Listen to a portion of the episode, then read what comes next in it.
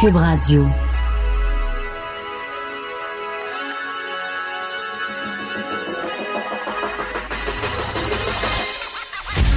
Jonathan Trudeau. Joe, Trudeau. Et Maude Boutet. Franchement dit. Cube, Cube Radio. Bon lundi, aujourd'hui on est le 20 janvier 2020. Mon nom est Jonathan Trudeau. Bienvenue à Cube Radio, bienvenue dans Franchement dit. Maude Boutet, bon début de semaine, comment ça va? Salut, ça va bien, toi? Euh, j'ai froid. Hey, moi, j'ai chaud, man. T'as chaud? Ah non, je qui va dans le studio. Un matin, Benoît, il me disait Ah, j'ai regardé des affaires, là, des places en Floride. Ça me donnait le goût là, de m'en aller, puis tout ça, pendant qu'on marchait dans le fret. Puis finalement, on est arrivé ici, puis le studio est genre à 25. Fait que c'est comme être dans le sud, dans le fond. Ah oui, comment ça? On Mais j'aurais dû traîner mon maillot. Mais je sais pas, je sais pas ce qui se passe. Parce que moi, ici à chaud. Québec, on- à l'Assemblée nationale, on est dans une situa- situation qui est particulière parce que c'est des vieux euh, chauffages à l'eau. C'est de À l'eau qui passe dans des. À Oui, c'est de l'eau. Toi, t'es même. tu- Regarde, toi, tu connais même pas ça affaire-là. que Je t'es sais même pas c'est quoi. Ah oui, non, non, regarde, je vais te montrer comment c'est. euh, je sais qu'on fait de la radio, c'est toujours bon d'essayer de montrer des choses. Regarde ça, c'est moderne. Et là, t'as Ah, comme une, ça, une roulette. Tu contrôles pas vraiment la température, c'est une roulette que tu, euh, tu tournes. Et là, l'eau circule dans les tuyaux, l'eau est chauffée, ça dégage la chaleur, c'est comme ça que ça chauffe chaque petit bureau. Fait que c'est très. Tu sais, si tu le pars. tu- Ouais. Ça va, monde? J'ai failli chumé, là. Je veux. je te voyais bouffer le nez. J'espère Excusez, ça vient de me ça- poigner, là. Ça pue en plus d'être chaud dans le studio. Ça va très bien. Fait que bref, si j'ouvre le chauffage ici, c'est comme un, c'est un gamble. Tu sais pas ce que ça va donner. Ça se peut que ça monte à 28 et que là, tu l'éteins. Puis quand tu l'éteins, ça s'éteint pas tout de suite non plus. Là, fait que ça Ça continue prend à un chauffer. temps, OK. Fait que j'ose comme pas partir le chauffage, d'autant plus que ça se peut que ça siffle. Le genre de chauffage que quand l'eau se met à, à bouger, ça fait Comme une genre de bouilloire, dans comme le une bouilloire. Fait que après, je, je- non mais fais-tu froid. Sérieusement, là, fait une couple de jours, Ouais. c'est, pas, pas agréable. là. On a eu de la belle neige, par exemple, euh, hier. De la belle neige? Ben oui, c'était pas. Ben là, T'avais-tu c'était pas de du, de la Il y avait rien de beau là-dedans, là. Non, je suis restée chez nous puis je l'ai pelleté, c'est tout ce que j'ai fait. Ah, c'est ça, c'est ça. Non, non. Mais c'était de la belle neige foufie. en masse. Oui, oui. Puis il fallait que je me déplace. pas? Les activités, le hockey, les routes enneigées. Non, non, c'était pas super agréable, mais je voyais que la température devrait euh, remonter vers euh, la mi-semaine, une semaine qui devrait être euh, relativement dégagée un peu partout sur le Québec. Ça va nous permettre de déneiger les rues. Ça va faire du bien à la ville de Montréal. Vous allez avoir beaucoup de plaisir avec les opérations euh, déneigement. Oui. Euh, je te dire un, un mot. euh, je veux saluer des gens parce que hier, j'étais en activité de représentation hier après-midi pour Cube Radio et à la fois pour le Journal de Québec, le Journal de Montréal et TVA. Il y avait un événement à Lévis, ça tombe bien. Quand les gens de la, la- la promo m'ont parlé de ça, je me suis dit, écoute, ça tombe bien, c'est à Lévis. Et c'est dans ma deuxième maison, ce que je pourrais même considérer comme étant ma maison primaire, c'est-à-dire l'aréna de Lévis, là où je passe ma vie avec le hockey du, du grand et le patin euh, de la petite. Et on a une équipe de midget 3 à Lévis. Euh, les Chevaliers, qui représentent toute la chaudière Appalaches, une équipe exceptionnelle qui l'année passée a établi, je pense, un record, une saison parfaite, sans aucune euh, défaite, m'a dire, pour des jeunes euh, de quoi 14-15 ans, c'était, tout un exploit. Et il y a un événement chaque année avec les Chevaliers de Lévis qui est super intéressant. Et on commanditait cet événement-là aujourd'hui, hier. C'est un événement qui est au profit de Urgence Câlin. Urgence? Câlin, j'ai parlé avec le, le- l'instigateur de ce projet-là. Ça fait 20 ans qu'il fait ça. C'est euh, lui, il, était un ancien chef de, de, pont, euh, de caserne de pompiers.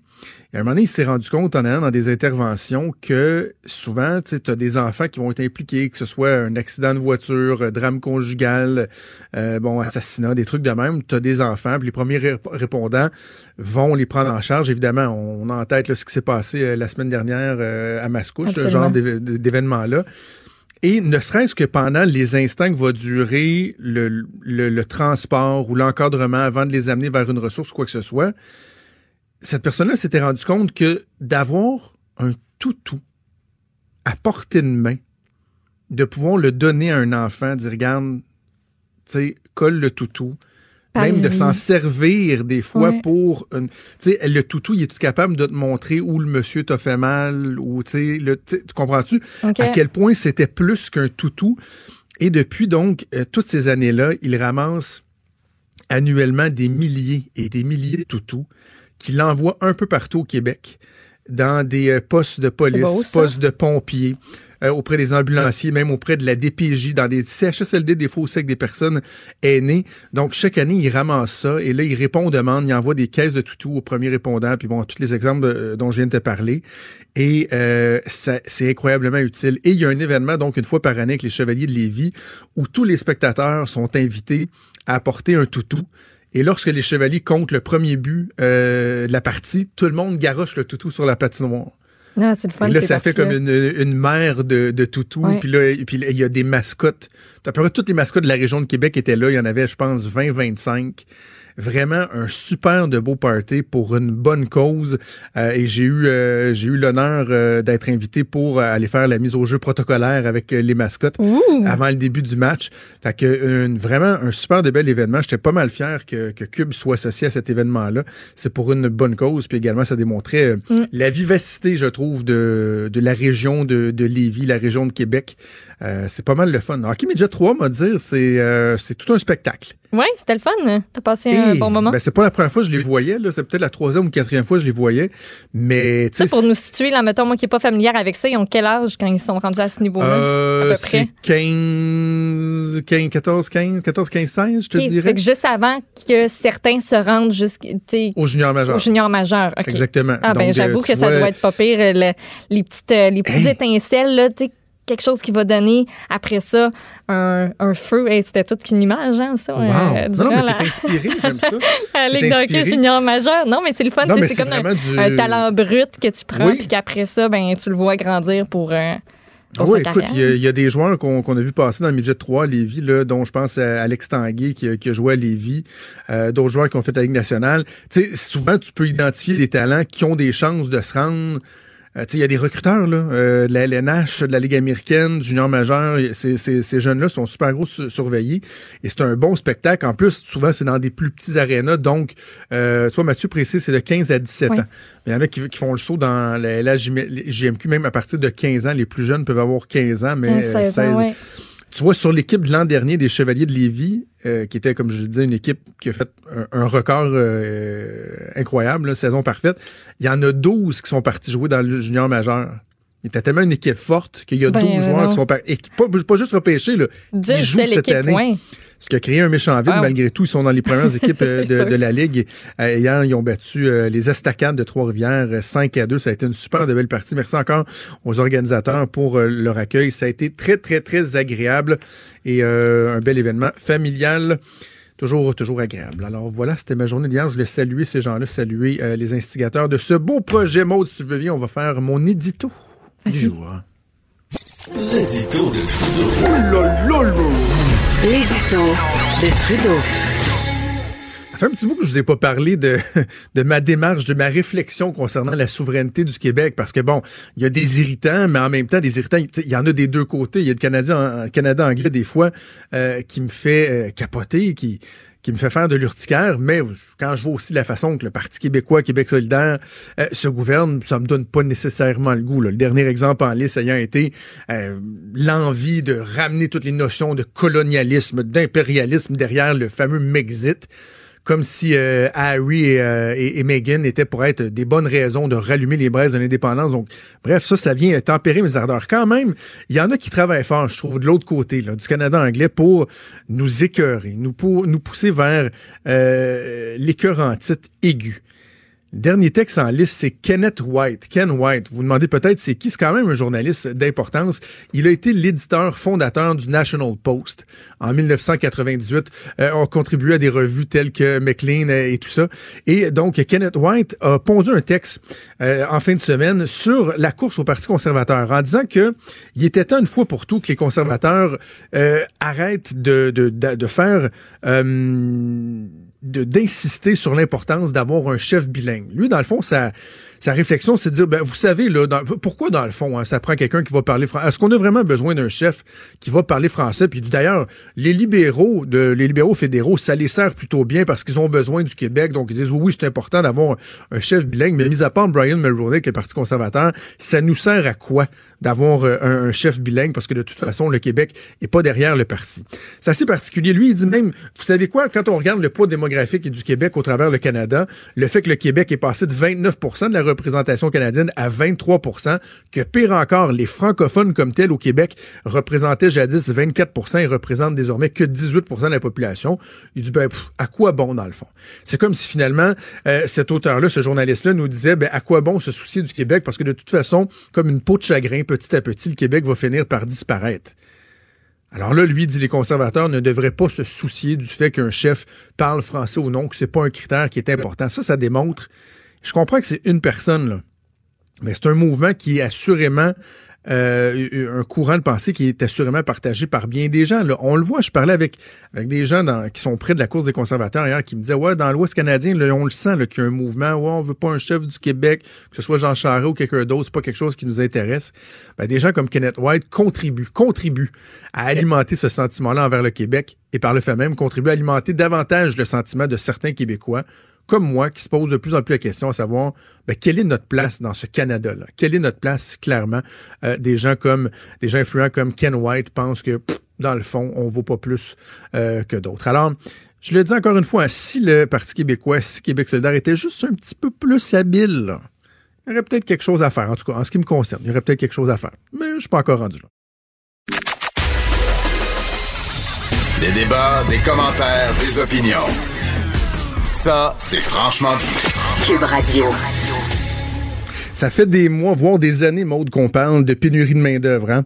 Euh, au Québec. De plus en plus, on s'entend, c'est c'est une des problématiques majeures dans notre société. Comment remédier à cette problématique-là? Euh, À quel point l'immigration, par exemple, est un facteur qui est essentiel dans euh, notre capacité à combler des, des emplois. Mais on pense pas souvent au fait qu'il y a des travailleurs, des travailleurs que qu'on développe ici au Québec qui vont s'expatrier, qui vont partir du Québec, des ressources qu'on va perdre, qui ne pourront pas contribuer. C'est à se demander, ben, est-ce qu'il n'y aurait pas moyen de les retenir? Et euh, il y a notre collègue Catherine Lamontagne, journaliste au Journal de Québec, Journal de Montréal, qui s'est penchée sur cette question-là dans un important euh, dossier qui est publié depuis quelques jours. Elle est avec nous en studio. Salut Catherine. Salut. Bon, est-ce que c'est cet angle-là qui t'a qui t'a animé dans, dans, dans, dans, dans ce dossier-là de dire, bon, on parle de pénurie de main-d'œuvre, qu'en est-il des gens qui quittent le Québec? Qu'est-ce qu'il y avait derrière ta, ta réflexion initiale? T'as vraiment mis le doigt dessus, là chaque année où, euh, en fait, il n'y a pas une journée qui passe sans qu'on n'entende pas parler de la pénurie de main-d'œuvre. Et souvent, la solution, c'est vraiment le recrutement de la main-d'œuvre étrangère. On peut penser à Québec International ou Montréal International qui font des campagnes à l'international justement pour recruter des travailleurs d'ailleurs. Euh, les entreprises sont invitées à prendre part à ces missions-là, mais ça coûte quand même, là, euh, c'est plusieurs milliers de dollars que ça va coûter à ces entreprises-là pour aller recruter de la main-d'œuvre étrangère. Et la question que je me suis posée, c'est, mais si à la base, on les retenait, Pensez à nos médecins. Là, ça coûte des centaines de milliers de dollars former un médecin. Rappelez-vous, dans, dans, dans le temps, on disait... Euh, les médecins partent à l'étranger parce qu'ils font un meilleur salaire. Euh, bon, là, les salaires se sont ajustés évidemment au fil des années, mais là maintenant, nos médecins partent toujours, même si on les a formés, euh, c'est près d'un million de dollars là pour un médecin euh, sous-spécialisé. Ils partent toujours. Pourquoi? Pas parce que les salaires sont pas bons au Québec, mais c'est parce qu'ils peuvent pas travailler ici. Il y a pas de poste dans les hôpitaux en fonction de certaines spécialités ou même pour des médecins de famille. donc ils s'en vont. Les règles sont trop rigides ici. C'est difficile de travailler après leur formation. donc ça, c'est une des motivations, par exemple, qui fait en sorte que les médecins nous quittent. Je on revienne dans un instant à la question précise des médecins, mais sur le, contexte global, juste pour que les gens comprennent l'exercice auquel tu t'es donné. C'est une trentaine de personnes que tu as rencontrées. Euh, comment tu les as recrutées, ces gens-là? Euh, vraiment, les réseaux sociaux, le bouche à oreille. Euh, on s'est rendu compte que finalement, plusieurs amis d'amis, de connaissances de connaissances connaissaient quelqu'un. Tout le monde connaît quelqu'un qui travaille à l'extérieur du Québec, finalement. Ça a été très facile de trouver ces personnes-là. C'est souvent des individus qui ont dans la trentaine ou quarantaine. On a parlé à des gens aussi qui approchaient de la retraite. Et c'est des travailleurs qualifiés, des professionnels qui ont tous suivi leurs études mhm. au Québec, que ce soit des études au cégep euh, en technique par exemple ou à l'université, des doctorats, des choses comme ça. Euh, puis euh, c'est des gens qui sont issus de tous les domaines. C'est pas juste des infirmiers, c'est pas juste des médecins, c'est pas juste des enseignants, c'est aussi des architectes, des designers, des chercheurs, des managers, des ingénieurs. Et donc, ça a été assez facile à trouver. Là, donc, dans les gens que tu as interviewés, est-ce que la totalité de ces gens-là ont été je le dis entre guillemets, parce que je veux dire, ils sont sont pas forcés, mais qu'ils ont été contraints de quitter le Québec ou certains, c'est carrément euh, par choix? Il y a les deux. Il y a des gens qui ont été contraints en ce sens où il n'y avait pas de travail ici, ils voulaient travailler. Je pense à un ingénieur minier, par exemple, qui, lui, euh, euh, trouvait un emploi dans son secteur euh, à San Francisco, en Californie. Maintenant, il est installé euh, en Australie, à Perth. Lui, il n'y avait pas d'emploi ni au Québec ni au Canada. Donc, il est parti. OK. Euh, mais il y en a d'autres qui ont eu des opportunités d'affaires. Des gens qui travaillaient ici, qui se sont fait offrir un contrat. Je pense à un couple, par exemple. Elle, elle est euh, en gestion de projet. Lui, il est ingénieur. Ils se sont fait offrir tous les deux un contrat de trois ans au Japon euh, en aéronautique. Donc, eux, ils se sont dit, on va y aller trois ans, on va voir après. Finalement, ils ont prolongé leur contrat. Euh, souvent, c'est ça aussi, c'est qu'on a des opportunités. Ça peut être, euh, je pense à une jeune fille de Québec qui s'appelle Sandy Lafleur, qui, elle, travaillait dans une grande boîte de création publicitaire ici à Québec. Son objectif, c'était de partir une année à Vancouver pour apprendre anglais. Finalement, là-bas, elle se fait offrir un contrat, un autre contrat, un autre contrat, finalement un emploi permanent dans une université. Euh, ben là, elle revient plus. Donc souvent, c'est des petites choses. Souvent, la plupart des gens partent pour revenir. C'est ce qu'on entendait pour les infirmières aussi. J'étais, jeune, j'avais 20, 22 ans, je trouvais pas tant d'emploi euh, permanent ici. Donc, à 20 ans, 22 ans, c'est l'aventure. On part en Suisse pour une année ou deux, on verra après. Finalement, ben, tombe en amour avec les conditions de travail, le salaire est plus élevé possibilité de d'avancement dans le travail, rencontre des amis, rencontre un conjoint, fonde une famille. Et ce qu'on apprenait dans ce dossier-là aussi, c'est que souvent, après six ans, on ça. les perd. Ils. Exactement. Il y, a, il y a- il y a un- il y a une limite, si on veut. là. C'est Ouais. six ans après six ans, les chances que ces gens-là reviennent. C'est extrêmement difficile parce que là, après six ans, ils sont vraiment installés dans leur terre d'accueil. Euh, ils se sont recréés un réseau. Ils ont pris du galon dans leur travail. Et là, pour les faire revenir, là, c'est extrêmement difficile. Là, selon les experts, ce qu'ils disent, c'est qu'il faut deux motivations là, pour enclencher un processus de de- d'éventuel retour. Là. Donc, euh, premièrement, il faut des raisons familiales. C'est toujours la famille qui va faire en sorte que, que les... Mais il leur faut aussi une opportunité d'affaires là, qui va valoir la peine. Quand ça fait six ans que tu construis une carrière à l'international ou à l'étranger, là, tu commences à avoir un réseau de contacts, tu commences à avoir des attaches, tu commences à avoir des perspectives. Euh, là, ça suffit plus des fois Ben oui. juste de te faire une, offrir une job à un salaire équivalent au Québec. Parce qu'on parlait des gens qui vont quitter parce que, par exemple, il n'y a, pas d'issue, il n'y a pas de débouché dans, dans leur spécialisation. Mais sinon, les, les autres motifs, est-ce qu'on parle, par exemple, des conditions salariales qui sont pas suffisantes? Est-ce qu'on t'a parlé de- du taux d'imposition, les taxes, etc.? C'est, c'est tout. Au final, là, ça reste global. Dans le fond, ils, ils vont quitter pour avoir une meilleure qualité de vie. C'est quoi une meilleure qualité de vie? Mais c'est comme tu dis, c'est des meilleurs emplois, c'est des meilleurs salaires, c'est un taux d'imposition c'est un accès, au- un meilleur accès au, au système de santé. Euh, là-bas, dans plusieurs pays ou même juste euh, dans le reste du Canada, c'est plus facile d'avoir accès à un médecin de famille euh, qu'ici. Euh, après ça, c'est l'éducation des enfants. Ça peut être aussi juste les splendeurs de la nature, du plein air. C'est un ensemble de facteurs qui font, qui fait en sorte que, euh, au final, ces professeurs, ces professionnels qualifiés là, même si ils ont été formés au Québec, même si leur famille est au Québec, même si à la base là, leur noyau de base, si on veut, est au Québec, ben c'est plus suffisant. Ils se sont, ils, se- ils ont, ils ont retrouvé tout ça ailleurs et encore mieux. Revenons au milieu de la santé. Tu as mentionné euh, les médecins, il y a les infirmiers, euh, infirmières aussi, mais revenons euh, aux médecins tout d'abord. Ce que tu as dit là au début doit surprendre bien des gens, c'est-à-dire qu'il y a des médecins qui vont quitter, pas pour nécessairement des raisons salariales, mais pour des problèmes de disponibilité. Moi, je sais très bien, ma, ma conjointe, lorsqu'elle a fini sa spécialité en obstétrique gynécologie, on n'avait pas de poste. C'est particulier qu'on forme des gens, qu'on dit qu'il y a des listes d'attente, qu'on manque de médecins, mais que pour des raisons quoi purement administratives, dans le fond, euh, il y a des médecins qui se ramassent à finir leur spécialité puis euh, à pas avoir de poste carrément. Exact. Et c'est pourtant la réalité. C'est vrai que ça peut paraître surprenant. Euh, J'ai une amie, moi, sa sœur, elle est anesthésiste. Puis quand elle terminait sa formation, elle nous disait, je sais pas, je vais être capable de travailler au Québec. Puis ça semble insensé parce qu'on se dit, c'est ça, ça c'est c'est des centaines de milliers de dollars qu'on investit dans ces professionnels-là et on n'est pas capable de les retenir. Euh, ce qui ce qui explique ce phénomène-là, selon euh, les médecins, les médecins spécialistes que j'ai rencontrés, euh, c'est deux choses. Premièrement, c'est le système de prême. Le fameux ouais. Les, les PREM. là. Donc, le gouvernement a mis en place des, des plans régionaux de, de, pour les effectifs. Donc, ce qui fait en sorte qu'il y ait des médecins des médecins spécialistes aux quatre coins du Québec. On comprend que la l'idée de base là, de, des prêmes, là, on comprend qu'on veut répartir là, les effectifs partout en région. Le problème, c'est que c'est des prêmes qui sont très, très, très rigides et il faut absolument avoir un poste pour pouvoir travailler. Je parlais à une médecin, médecin de famille qui, elle, fait du dépannage euh, aux quatre coins du Québec. Donc, elle va partir, par exemple, une semaine aux îles de la Madeleine. Elle va revenir à Québec 7-8 jours. Elle va partir après ça une semaine à Amqui. Elle va revenir 7-8 jours au Québec, à Québec. Mais quand elle est à Québec, même si elle est disponible pour faire du remplacement dans les urgences ou prendre des patients dans des cliniques de sans rendez-vous, on ne peut pas l'engager même si elle est disponible, même si les, les hôpitaux, les cliniques ont besoin d'elle, elle peut pas prendre Parce qu'il n'y a pas de de disponible. Parce qu'il n'y a pas un prême qui permet ça.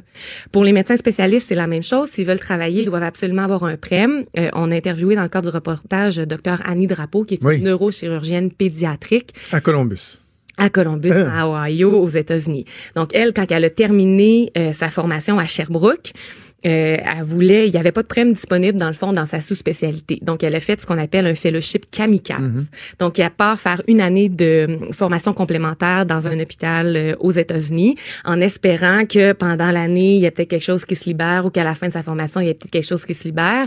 Mais la, la réalité, c'est que ça n'arrive pas. Avant, si tu pars faire un fellowship à l'étranger, il faut que tu aies un poste parce qu'au retour, ça va être trop tard. C'est ce que la, c'est ce que la Fédération des médecins spécialistes nous expliquait. Et c'est ce qui est arrivé dans le cas euh, de cette neurochirurgienne pédiatrique. Euh, personne n'avait besoin d'elle au Québec et ben, Columbus lui a tendu les, les, bras grands ouverts. Ça fait deux ans qu'elle travaille là officiellement comme neurochirurgienne pédiatrique. Hmm. Elle opère 200 enfants par année, ce qui est énorme. Elle a accès à un bureau de recherche, elle a accès à un support administratif. Et, ce qu'on me disait, là, c'est qu'à Columbus, là, il y a rien à faire. Là. À part la médecine, là, c'est pas bucolique comme ville. Ben Mais elle, ça fait deux ans qu'elle travaille là officiellement comme médecin. Son conjoint de Sherbrooke est venu la rejoindre. Donc, c'est deux professionnels qualifiés qu'on perd. Et là, la prochaine étape, c'est de fonder une famille elle va pas revenir. Alors que si on y avait offert un poste il y a deux ans, c'est sûr qu'elle aurait travaillé au Québec. Et, tu sais quoi, Catherine, je sais pas si les, les, les gens qui te parlaient t'ont parlé de cet aspect-là, mais ayant une conjointe qui est dans le milieu, j'ai été sensibilisé à ça, c'est que la problématique des prêmes en plus, c'est que, bon, premièrement, il y, a, il y a une rigidité là, qui, qui nuit au processus, mais c'est aussi la pratique, évidemment, je pense le Québec au complet, c'est que la pratique des médecins spécialistes est devenue de plus en plus rentable hein, au, cours, euh, au cours des dernières années, faisant en sorte que des médecins plus âgés, qui auraient peut-être été portés à prendre leur retraite, mm. qui travaillent moins d'heures, vont décider de demeurer, mettons, à mi-temps euh, vont en place parce que c'est très payant, mais pendant ce temps-là, il occupe un prême. Ouais. Il libère pas ce poste-là qui serait disponible pour quelqu'un qui est sur les bancs d'école ou qui est en train de faire son fellowship à l'extérieur, qui attend un poste. Pourtant, donc ça, c'est le genre de problématique qui est connu, là, mais malgré ça, le, le, ministère euh, agit pas. Et c'est ce que la Fédération des médecins spécialistes du Québec demande, en fait, c'est plus de souplesse.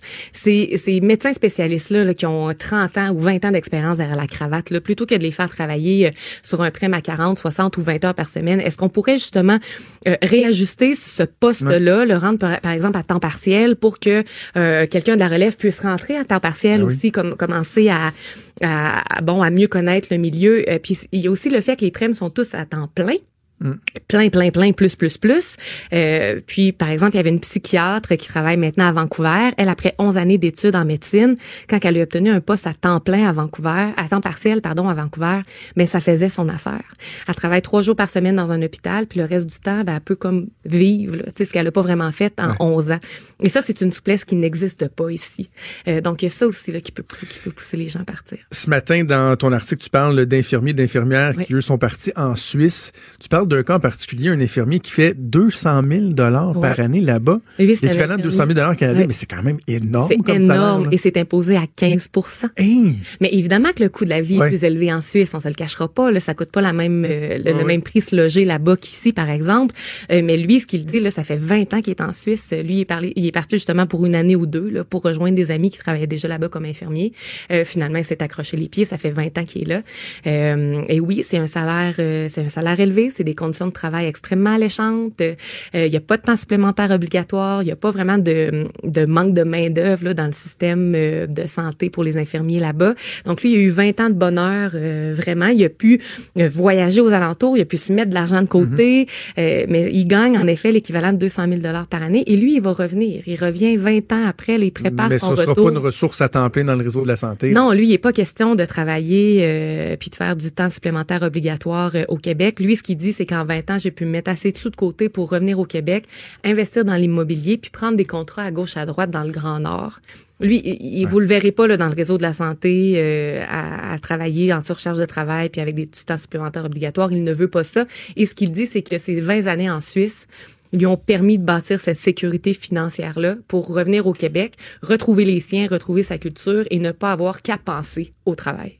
Donc, il y a plusieurs constats que tu dresses qui sont, euh, qui sont inquiétants. Là. Puis on parle pas juste de gens qui s'en vont à l'étranger, juste notre sol migratoire avec le reste du pays. Donc, euh, les gens du Québec qui vont dans d'autres provinces versus les autres provinces qui viennent s'établir au Québec. Notre sol, il est négatif depuis... Depuis 30 ans. Bon, depuis 30 ans. Donc, et, et je le disais d'entrée de jeu, on entend les, les autorités gouvernementales dire, bon, ben, il faut trouver des solutions. Je sais, le ministre du Travail, Jean Boulet, travaille très, très fort, garder des gens à l'emploi, faire venir davantage d'immigrants. Euh, mais cette question-là au gouvernement du Québec, notre, capacité à, retenir, notre capacité de rétention envers les, ressources qu'on développe ici, est-ce qu'on est conscient de cette problématique-là? Qu'est-ce qu'on t'a répondu pour l'instant? Ben, pas grand-chose. C'est ce qui était... Pas grand-chose? non, hein? c'est ce qui était frappant et dommage dans le cadre de ce reportage-là. C'est que dès qu'on a eu l'idée de faire ça au journal, le, le premier coup de fil que j'ai lancé, c'était au ministère de l'Emploi. J'aurais expliqué euh, ce sur quoi je voulais travailler, que je voulais contacter, que, j'avais contacté, que je voulais continuer de contacter des expatriés, des experts, des syndicats euh, pour comprendre pourquoi on perd cette main d'œuvre formée euh, au Québec. Et j'ai multiplié les démarches là auprès du ministère de l'Emploi. J'aurais demandé des, des entrevues avec des porte-paroles, avec des experts, avec des gens d'emploi Québec. Euh, vraiment là, on a multiplié les démarches et avant Noël, on me dit qu'on refusait toutes mes demandes d'entrevue. Voyons non. Sans évoquer de raison, on m'a envoyé une série de chiffres par courriel qui vantaient notamment là, toutes les sommes investies par le ministère de l'Emploi dans le recrutement de la main-d'œuvre étrangère. Mais c'est pas ça. Ben non, c'est pas, C'était pas ça la question. C'est pas ça. Puis le, dernier échange courriel que j'ai eu avec la porte-parole, c'est de dire écoutez, à voir ce que, ce que vous m'envoyez. De ce que je comprends, c'est qu'il n'y a pas de budget consacré exclusivement à la rétention de la main-d'œuvre au Québec et il n'existe pas de programme précis non plus mm. à la rétention de la main-d'œuvre. Et c'est un courriel qui est resté lettre morte. Donc, c'est la déduction qu'on en a fait. Est-ce que tu t'attends à des développements? Parce que là, des fois, ça fait bouger les choses de publier. Hein? Ben là, si tout va bien, là, on devrait avoir une réaction politique aujourd'hui. Le ministre qui a accepté de nous donner une entrevue. Évidemment que le ministère et le ministre, c'est pas la même chose. Là. On est passé par les voies officielles. Là, on veut une réaction politique. Si tout va bien aujourd'hui, on devrait en avoir une. Mais bon, hein, on peut pas prendre ça pour du cash. On oui, c'est ça. Ben, écoute, on, va continuer à suivre ça dans, dans, les prochains jours. Euh, Catherine, tu démontres encore une fois à quel point le, le, le vrai journalisme euh, il vaut la peine. Tu as travaillé pendant des mois sur un dossier euh, comme celui-là et c'est pour ça que ça vaut la peine d'avoir des, des médias en santé.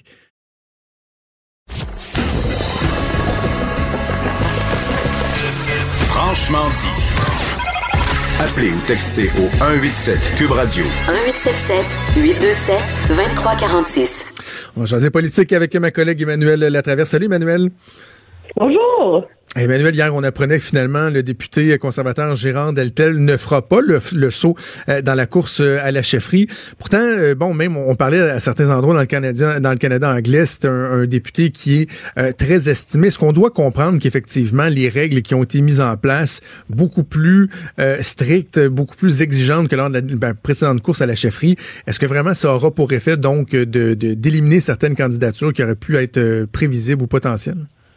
Ben, c'est clair qu'en fixant euh, le prix d'entrée dans la course à 300 000 là, euh, la marche est haute. Hein, on s'entend quand on ben compare avec le prix d'entrée dans la course du Parti québécois à 25 000. Là, euh, donc, c'est vrai que... Mais moi, je pense qu'il y a deux éléments dans ma lecture des choses dans la décision de Gérard Deltel. C'est vrai que la question financière était une préoccupation très sérieuse dans son, dans son esprit.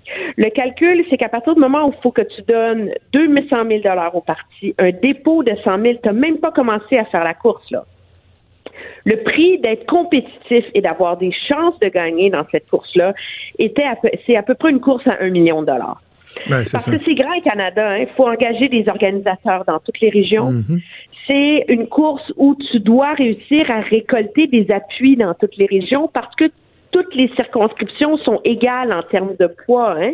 Donc, ça suffit pas de gagner l'appui de tous les membres en Alberta. Là. Donc, faut vraiment faire une course nationale.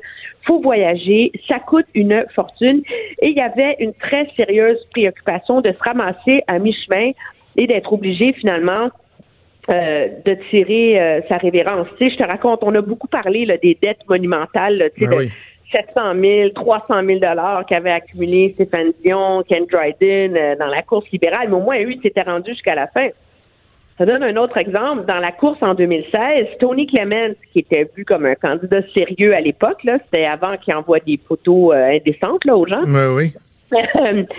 il est entre le moment il a il a affirmé à plusieurs qu'au moment où il a décidé de se retirer de la course, il avait 40 000 de dette et que s'il était resté une semaine de plus ou dix jours de plus, il se serait ramassé avec 400 000 de dette.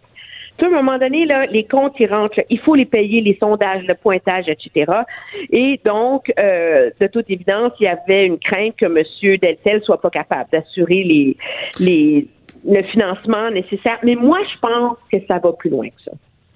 Ben moi, je, je, je te soumets l'hypothèse que l'arrivée anticipée de Jean Charest est venue euh, changer bien des choses. Hein, parce que lorsqu'on parle d'argent, c'est pas juste d'être capable d'aller à la banque puis demander un prêt. C'est d'avoir des appuis, des appuis de gens qui vont dire oui, on va contribuer à ta campagne. Et là, l'impression qu'on a, puisqu'on entend en coulisses, euh, c'est que l'arrivée de Jean Charest est venue un peu polariser le débat là, entre la candidature du Québec que serait Jean Charest et une candidature de l'Ouest représentée bon par euh, Pierre Poilievre, par exemple, qui est un, franco-albertain député de l'Ontario ou par, ou par d'autres. Est-ce que tu as cette impression-là que Jean Charest est venu vraiment changer la donne?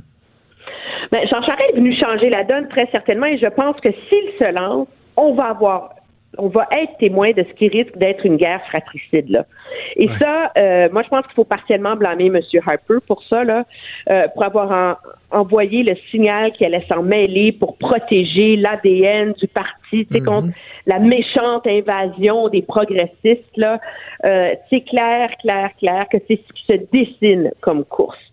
Euh, ceci étant dit, c'est vrai aussi que si M. Charest se lance, ça aurait été plus difficile pour M. Euh, Deltel, je soupçonne. Bien que M. Charest, faut le répéter, ne fait pas l'unanimité chez les membres au Québec. Ben non. Les membres actuels du Québec sont peut-être juste 7 000, mais c'est pas 7 000 anciens du PLQ, là. C'est 7000 anciens de la DQ, c'est 7000 purs et durs du Parti conservateur. Ça n'a rien à voir avec Charest, là. Alors, ah mais ça aurait certainement été plus compliqué. Sauf que là, on pourrait dire, ben, M. Deltel avait juste à attendre de voir ce que M. Charest ferait. Tu sais, M. Charest va pas, Deltel y va. Tu comprends? Il y a aussi un calcul. Moi, je pense qu'il y a eu le. Moi, j'ai jamais senti dans M. Euh, Deltel, dans ses commentaires, quelqu'un qui avait vraiment, là, le, ça le démangeait d'y aller. On n'a jamais senti quelqu'un qui voulait vraiment y aller, mais qui faisait juste s'assurer qu'il pouvait y aller. Tu comprends? Mm-hmm. On n'a mm-hmm. jamais senti là ce, ce feu sacré là, pour devenir premier ministre du Canada. Là. Et il faut ça si tu veux gagner ces courses-là. Là. Je veux dire, c'est terriblement difficile. C'est exigeant pour rebâtir le parti. Tu sais, ça veut dire que tu t'engages là à c'est à vouer ta vie à ça pour les trois, quatre prochaines années. Et moi, je n'ai pas senti ça chez M. Deltel. Et je pense que ça a aussi contribué euh, à des, doutes existentiels là-dessus qui étaient toujours là. Et, euh, et ça a aussi probablement contribué à ce qui se met pas en branle assez vite. moi, je pense qu'il y a une bonne partie de tout ça qui s'est décidé avant Noël. Là c'est avant Noël qu'il fallait comme mettre les bouchées doubles, te mettre sur le téléphone en ligne et le monde, etc., etc., etc., etc. Et moi, ce qu'on me dit, c'est que peut-être que M. Deltel n'a pas été assez rapide. Et que donc, si on met tout ça ensemble, ça fait en sorte que euh, qu'il décide de pas y aller aujourd'hui. Puis il y a un calcul là-dedans. C'est toute cette guerre qui va se dessiner où la place du Québec dans l'avenir du Parti conservateur, moi, je pense, va être un enjeu crucial, peut-être pas pour la majorité des membres, mais pour l'avenir du parti au Québec.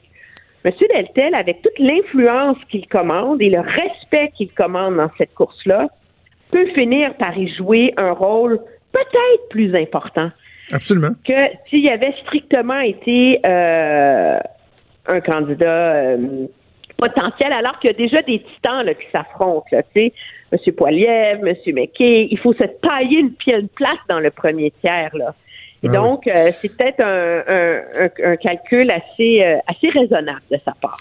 Bon, euh, je, je, veux qu'on poursuive juste rapidement sur la, la course des conservateurs. Aujourd'hui, on est euh, lundi. Certains disent que c'est cette semaine que Jean Charest pourrait finalement trancher, annoncer s'il se lance ou pas. Est-ce que tu considères qu'il y a un peu moins de chances qu'on l'aurait pensé à pareille date la semaine dernière, par exemple, avec la candidature de Peter McKay, ce qu'on a appris la Cour suprême et les documents qui ont été rendus publics concernant Marc Bibot? Est-ce que, est-ce que tu, tu, considères que ces chances sont, sont moins grandes de, de se lancer? Écoute, je, je suis pas dans sa tête et je le connais pas personnellement assez bien, mais c'est sûr que le risque, le calcul, que la difficulté est mille fois plus grande. Les documents publiés la semaine dernière ont fait, ont, ont clarifié l'enjeu des allégations qui pèsent sur M. Mm. Charret dans l'esprit des des membres et de l'establishment du Parti conservateur.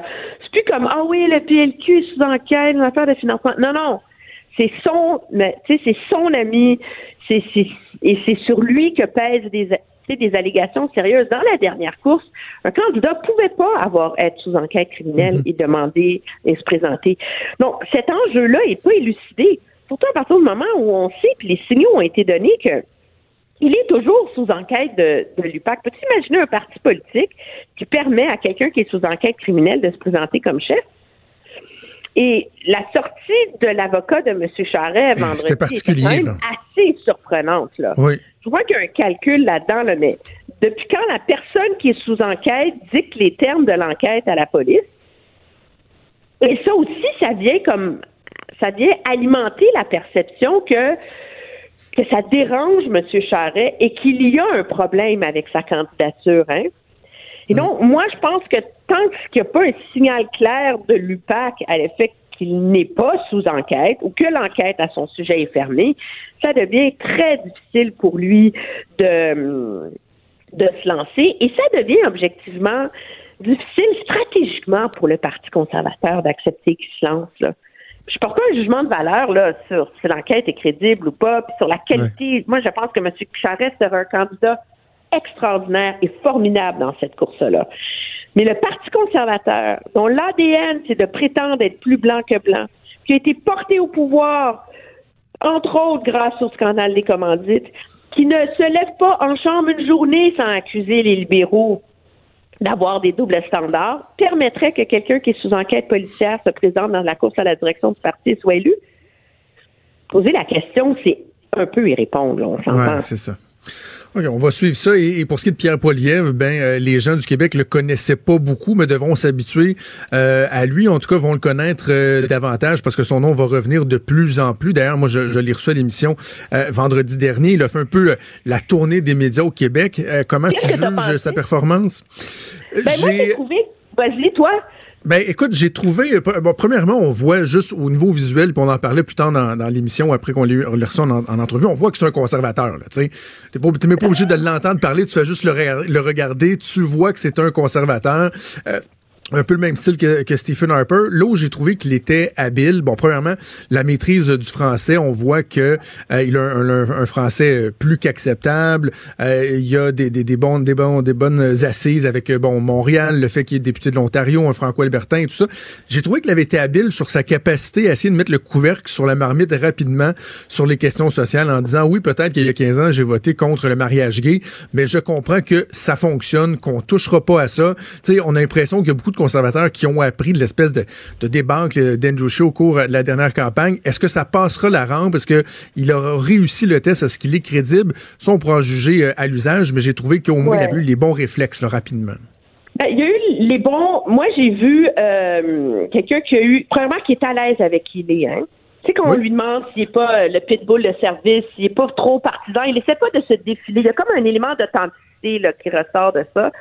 Euh, oui, c'est très habile de dire euh, le mariage gay, c'est réglé parce que l'amour, c'est l'amour. C'est très sympathique, mais de dire que l'enjeu de, de l'avortement, c'est réglé, c'est la réponse d'Andrew Scheer jusqu'à ce qu'on se lance en campagne électorale. Il, va, il va falloir, il va avoir un passage difficile à négocier pour lui, là, parce que les votes libres, l'émotion indépendante des députés, quelle place accorder à ces gens-là dans leur parti, c'est dans le détail, là, de la vision du Parti conservateur que c'est délicat. Et, euh, et le risque, par ailleurs, moi je pense, pour le Parti conservateur, puis il va falloir voir comment il va mener sa campagne, c'est que euh, il incarne tout de même un côté de l'ADN du Parti conservateur qui, moi, je pense, est assez rébarbatif à une partie d'électorat. C'est ce côté ultra partisan où on carbure en divisant les gens à coups de demi-vérité. Euh, si c'est comme ça qu'il entend mener campagne et faire de la politique, euh, ça va être une course euh, très excitante. Là. Je remets pas ça en question, mais je pense qu'il y, a une grande réserve quant à sa capacité d'unir les gens autour d'une idée plutôt que de les unir en carburant à la colère. Et ça va être ça le, test de sa crédibilité comme candidat. Ouais, ça va être intéressant. J'ai toujours dit ça prend un, jeune c'est quoi là, pour devenir un bon chef de parti là, quand on parle du charisme, la capacité euh, à rassembler et tout. Donc, on a hâte de voir si Pierre Poilievre saura euh, exprimer ça. Mais Emmanuel, c'est tout le temps qu'on a. On pourra se reparler à la fin de la semaine euh, de, ben du bilan du caucus du Parti libéral du Canada qui est en, retraite à Winnipeg. Également, les procédures d'extradition touchant Meng Wanzhou qui débute ce matin. Donc, beaucoup de choses euh, devant nous avec la semaine politique. On en reparle vendredi ensemble. Ça me fait plaisir. Au revoir. Salut. Pour une écoute en tout temps, ce commentaire d'Emmanuel Latraverse est maintenant disponible dans la section balado de l'application ou du site cube.radio. Radio. Tout comme sa série podcast, Emmanuel présente un balado qui vous fera découvrir qui sont les hommes et les femmes derrière nos politiciens. C'est le 2 février prochain, monde à Miami, que va se jouer le prochain Super Bowl. Et il y aura un Québécois qui va être là, Laurent Duvernay-Tardif, euh, les Chiefs de Kansas City qui vont affronter les 49ers de, de San Francisco. J'ai écouté le match hier. Ah, mais quel match. Ben oui, je l'ai écouté. Quel match. Ouais. Victoire de 35-24 des Chiefs contre les Titans du Tennessee. Et quelle performance de Pat Mahomes, le corps arrière. Complètement euh, des, des, Chiefs. Il est incroyable. Il est dans sa zone. Bien appuyé euh, également par le Québécois Laurent Duvernay-Tardif. Mais il ne sera pas le seul Québécois, Laurent, à être, euh, à être de la partie pour le Super Bowl, parce qu'il y a un autre Québécois qui va être là qui lui a déjà participé dans un Super Bowl comme joueur, mais qui là, il va euh, y être à, un autre titre. Et je parle bien sûr de Jean-Philippe Darche, qui a joué 120 matchs dans la NFL avec les Seahawks de Seattle et notamment avec euh, les Chiefs de Kansas City qu'on rejoint au bout du fil. Salut Jean-Philippe. Salut. Ah, Jean-Philippe, donc pour les gens qui n'auraient pas suivi ton, parcours au cours des dernières années, euh, on parle souvent de Laurent Duvernay-Tardif qui a réalisé l'exploit de, terminer euh, euh, ses démarches pour devenir médecin alors qu'il était joueur de la NFL. Toi, tu avais amorcé ça avant la carrière dans la NFL et tu as poursuivi par la suite ton rêve, cet objectif-là? Exactement. Une histoire un petit peu différente de Laurent, même s'il y a beaucoup de similarités. Ben, j'avais, moi, j'avais commencé, puis j'avais fait presque deux ans de mon cours de médecine à, McGill à l'époque, et puis euh, j'avais tenté de faire comme Laurent, mais j'avais pas eu de. Il manquait de temps. Donc, disons que Laurent était un an en avance sur moi quand lui a commencé, donc il a eu la possibilité de le faire à temps partiel. Euh, pour moi, ça, ça la donnait pas. Donc, j'ai dit, il a fallu que je retourne et euh, je refasse mes quatre, quatre ans complètes de médecine à, la suite de ma carrière. Puis, euh, j'ai fait ça, puis après après toutes ces années-là, maintenant, je suis euh, euh, je suis rendu un des un des médecins des Chiefs. Et puis, euh, comme tu as dit, j'ai la chance de côtoyer Laurent, qui est quand même assez euh, euh, quand même assez spécial. C'est assez différent. Deux, deux Québécois avec un, parcours assez similaire. Donc, ben oui. Puis là, aller au Super Bowl, c'est, c'est ça va être une belle expérience on va parler du Super Bowl dans un instant, mais quand même, je, veux revenir sur, sur ton parcours parce que Jean-Philippe, après avoir passé quoi, euh, près d'une dizaine d'années dans la NFL, de retourner sur les bancs d'école, ça, prenait une volonté vraiment, vraiment ferme là, pour dire, euh, moi, je retourne sur les bancs d'école en étant en plus, j'imagine, un peu plus vieux que la, moyenne des élèves que tu côtoyais. Il fallait vraiment le vouloir. Hein? Comme tu dis, j'étais définitivement un petit peu plus vieux. non, mais je vais être poli, je vais être poli. un petit peu.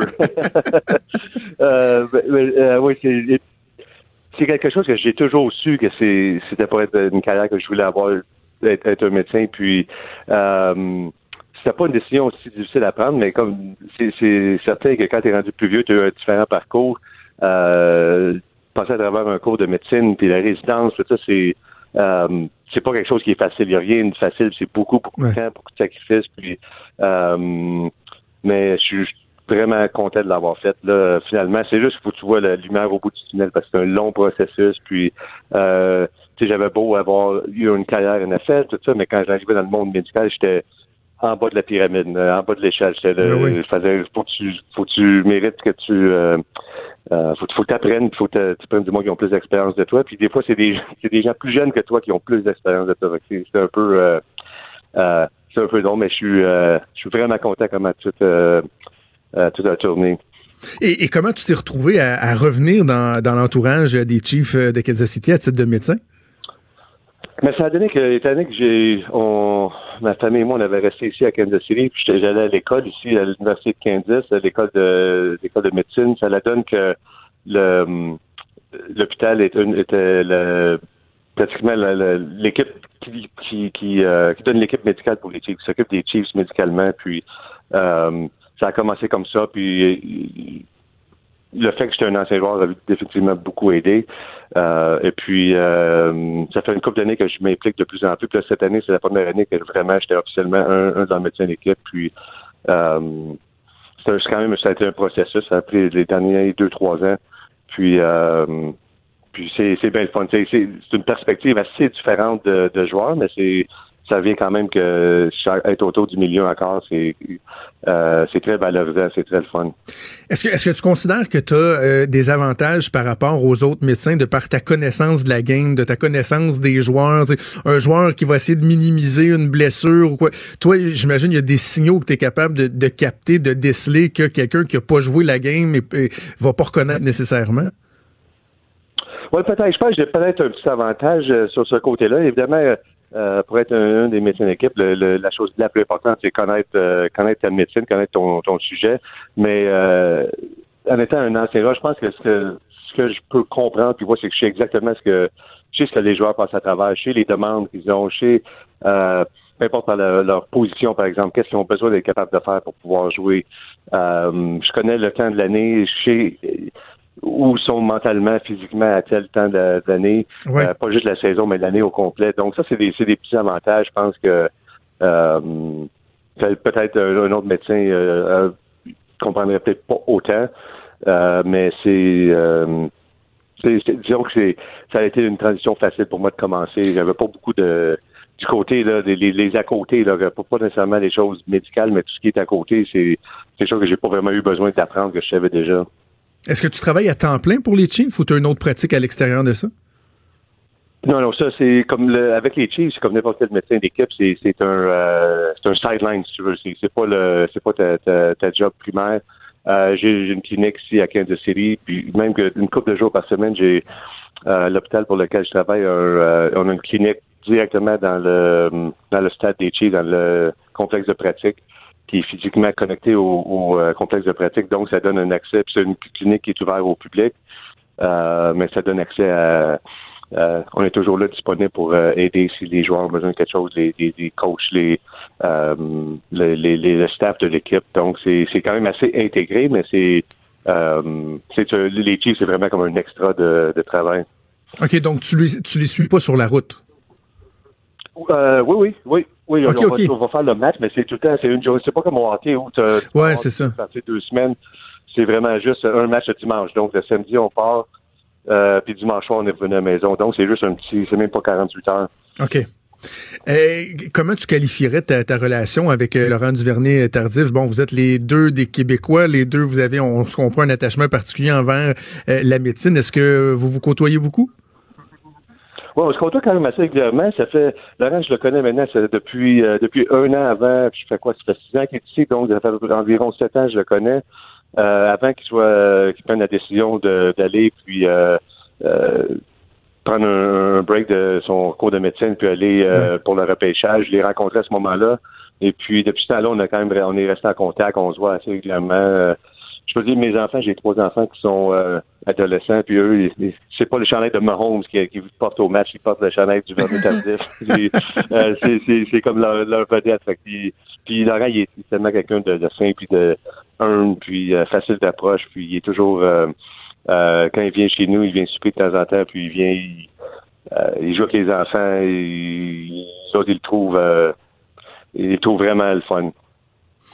Euh, Jean-Philippe, en 2006, tu as participé à un Super Bowl avec euh, avec les Seahawks de Seattle. Donc, tu sais un peu qu'est-ce qui attend euh, les joueurs des Chiefs, dont Laurent, au cours des deux prochaines semaines. À quel point ça va être quelque chose de particulier, que ça va être stressant avec les enjeux qui se trouvent devant eux. À quel point ces deux semaines-là vont être vont être enlevantes, vont être stressantes pour les joueurs? Ben c'est c'est définitif que c'est une c'est un deux semaines qui est différent des autres semaines normales. Euh, le plus, plus gros changement, surtout au début, comme en ce moment, les prochains 3-4 jours, ça va être le côté logistique de, du Super Bowl. Donc, euh, aujourd'hui, ils vont pas avoir un meeting, puis euh, là, il va falloir qu'ils prennent des décisions. OK, on a, on a X nombre de billets, puis on a X nombre de membres de la famille qui veulent venir au match. Comment on organise ça, des chambres d'hôtel. Il y a beaucoup de choses comme ça. Puis je pense, je me rappelle bien à l'époque, quand moi, j'ai joué, je pense, le mercredi ou le jeudi, il fallait que tout soit finalisé. Euh, tu as pris une décision complète, c'est tout est fait. Donc, tu n'as plus besoin de te, soucier de ça. ça, c'est une partie qui est comme stressante, qui est compliquée à essayer d'arranger. Après ça, mais ils vont quand même avoir une semaine à la maison ici sur un horaire normal. Puis ensuite, le, je pense que ça va être dimanche, donc une semaine avant le match, ils vont les, les joueurs vont, vont se retrouver à Miami. Et puis là, ils vont la cédule est un petit peu différente parce qu'il y a des demandes médiatiques. Puis euh, c'est pas mal euh, les distractions sont possibles.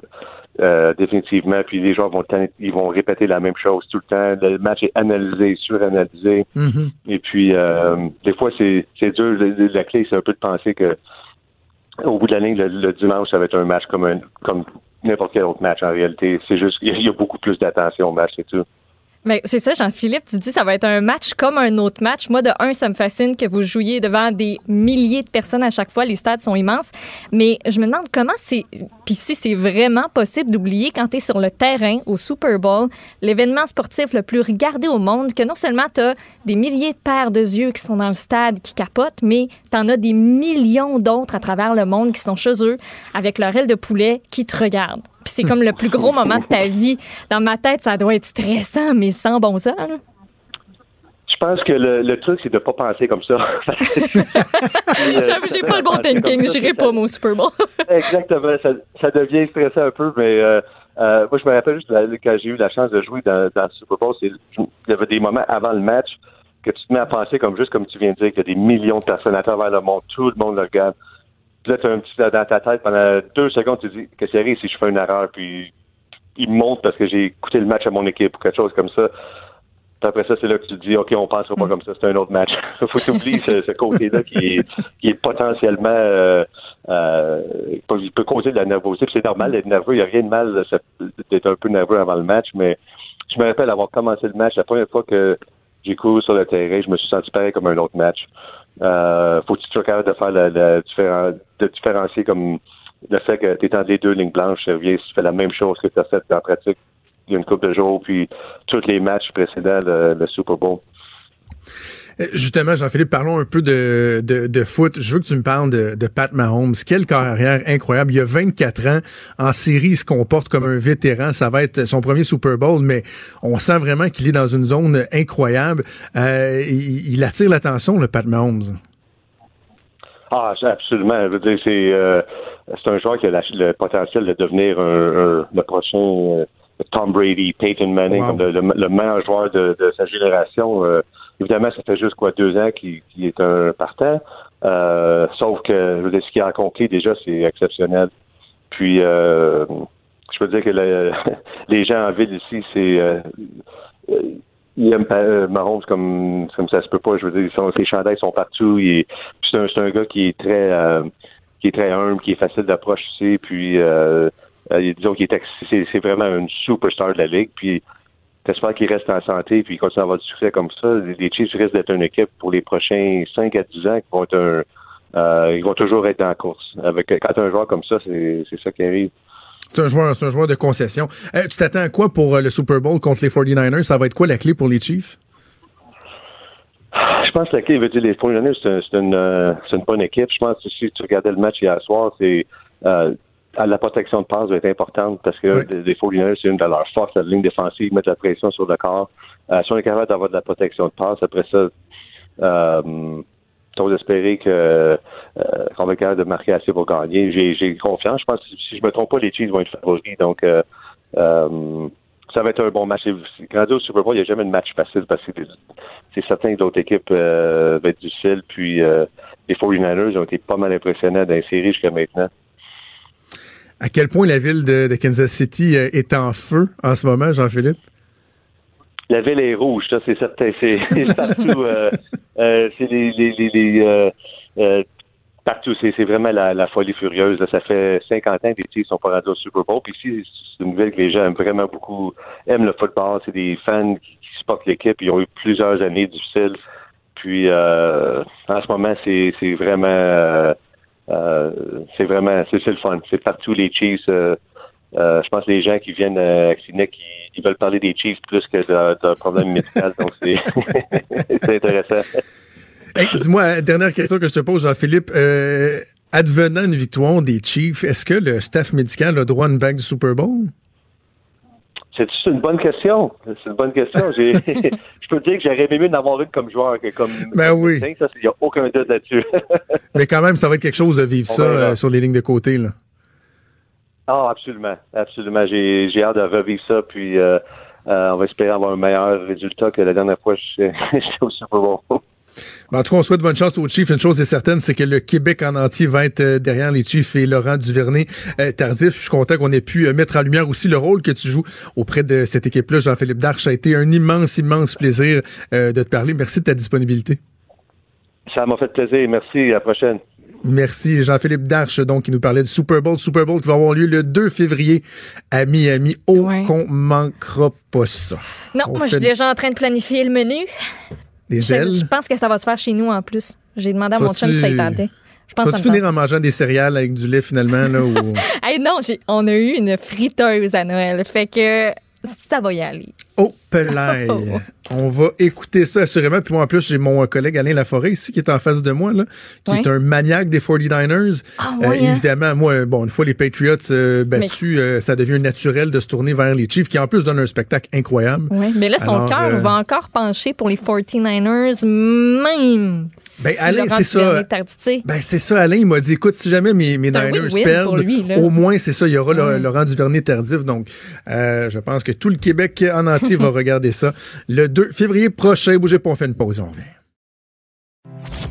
Franchement dit. Jonathan Trudeau. Et Maude Boutet. Appelez ou textez au 187 Cube Radio. 1877 827 2346. Cube Radio. Cube Radio. On va parler d'économie avec Jean-Denis Garon, qui est chroniqueur économique dans le Journal de Montréal, le Journal de Québec. Salut Jean-Denis. Salut, comment ça va? Ben moi ça va bien. Par contre, je dois euh, te dire que je m'en fais beaucoup pour Dominique Champagne. Euh, il y a un document qui a été publié qui s'appelle L'état de l'énergie au Québec 2020 euh, et on apprend que les ventes d'essence sont à un sommet sans précédent. Est-ce que quelqu'un pourrait aller prendre le pouls de Dominique Champagne, s'il vous plaît? Il est bleu présentement. non, mais je fais des farces, mais sincèrement, euh, peu importe de quel côté du spectre vous vous trouvez, bon, ceux qui pensent qu'on doit drastiquement changer nos habitudes ou ceux qui pensent qu'il doit y avoir une transition qui va s'opérer petit à petit, il reste que c'est pas rassurant de voir qu'en 2020, avec tous les efforts qui sont mis de l'avant, finalement, les ventes d'essence atteignent des niveaux records. Ben, tu sais, je pense que tu le, c'est une bonne, euh, c'est pas une, bonne entrée en matière. Tu sais, il y a euh, la réalité, tu sais, puis il y a les souhaits qu'on a. Moi, je me rappelle dernière campagne électorale fédérale, il y a eu un débat des chefs. À un moment donné, le chef conservateur Andrew Scheer, en plein débat, est allé dire pendant que tout le monde parlait de changement climatique, de taxes sur le carbone, puis le bloc, puis les libéraux euh, montraient leur bonne foi le NPD. Puis à un moment donné, Andrew Scheer dit, regardez, le véhicule le plus populaire au Québec, c'est le F-150. Les Québécois aiment ça brûler du gaz. Puis là, les gens ont sauté sur leur chaise puis se sont dit, mon Dieu, est-ce qu'on serait peut-être un peu imparfait en matière de climat? Mhm. Puis il y a des gens comme moi, moi je suis habitibien d'origine, je me suis dit non, c'est vrai qu'on aime nos pick-up, mais on a tendance à penser vraiment qu'au Québec on fait beaucoup mieux qu'ailleurs, qu'on peut donner des leçons aux autres. Puis effectivement, ce document qui est sorti fin de la semaine passée, euh, document publié chez, chez HSC Montréal, la chaire de gestion du secteur de l'énergie, nous montre que au Québec, notre consommation d'essence euh, croît, mais aussi de façon générale, notre consommation de, produits pétroliers croît. Puis quand tu regardes les chiffres, euh, les chiffres parlent d'eux-mêmes. Depuis entre 2013 et 2018, il faut comprendre que les statistiques, on les a toujours un peu en retard. Ça prend du temps à les collecter, il faut les réviser. Sur cette période de cinq ans-là qu'on a, 10% d'augmentation en volume de consommation de produits pétroliers. Là, là-dedans, il n'y a pas juste de l'essence. Il y a des. Euh, bon, il y a l'industrie qui a besoin de produits, il y a des produits dérivés, il y a des produits pour le chauffage. La contribution de l'essence, là, c'est plus 24% ça veut dire qu'au Québec, on aime ça, les grosses cylindrées. On aime ça faire du millage. On aime ça habiter de plus en plus loin de la ville. On aime ça avoir de plus en plus de véhicules. Et que finalement, on n'est peut-être pas si proche que ça d'atteindre nos cibles de réduction de gaz à effet de serre. Tu sais? Euh, quand tu regardes quand tu regardes nos cibles, euh, celles qu'il faut atteindre pour euh, d'ici 2030, il faudrait d'ici 2030 diminuer de 40% en dessous de 2013 notre quantité d'essence puis de produits pétroliers. Pour les atteindre. Là, on est à plus 10 en 5 ans. T'imagines-tu, mais t'imagines-tu la, la différence entre la perception que les Québécois ont d'eux-mêmes et leur comportement dans la réalité? C'est quand même, c'est quand même assez hallucinant. Moi, je pense que c'est, c'est ça, le fait marquant de ce rapport-là. C'est que quand on se regarde dans le miroir, on a un peu de buée dans le miroir. Mais quand tu analyses ça sous la lorgnette économique, euh, Jean-Denis, des chiffres comme ceux-là, qu'est-ce que ça nous dit? Est-ce que ça démontre à quel point euh, l'état de notre économie, le dynamisme de notre économie est intimement relié avec la consommation des énergies et des produits qui y sont liés, que ce soit les véhicules, pour moi les tout-terrains, qu'on parle de chauffer des maisons. Qu'est-ce que ça dit, qu'est-ce que dit sur notre économie? Ben c'est une bonne question que tu poses parce que là il y a des gens qui vont dire, tu sais, euh, oui mais la population augmente. Je veux dire, même si on en consommait moins par personne, si la population augmente, faut bien que ces gens-là se transportent, faut bien que ces gens-là vivent à quelque part, puis l'économie croît, l'industrie en a besoin. Il y a deux aspects à ça. C'est que d'abord le réchauffement climatique, euh, c'est un truc qui est absolu qui n'est pas par habitant ou en proportion du PIB. Alors, il faut réduire pour vrai. Mais même malgré ça, entre 2013 et 2018, la population du Québec, elle a augmenté de 3,4% notre consommation de produits pétroliers a augmenté de 10 de façon générale, de 24 pour l'essence. Alors, comme tu vois, c'est que par habitant, l'effort moyen est pas très fort. Ça veut pas dire qu'il n'y a pas des gens qui font des efforts, mais en moyenne, on mhm. n'est pas bon.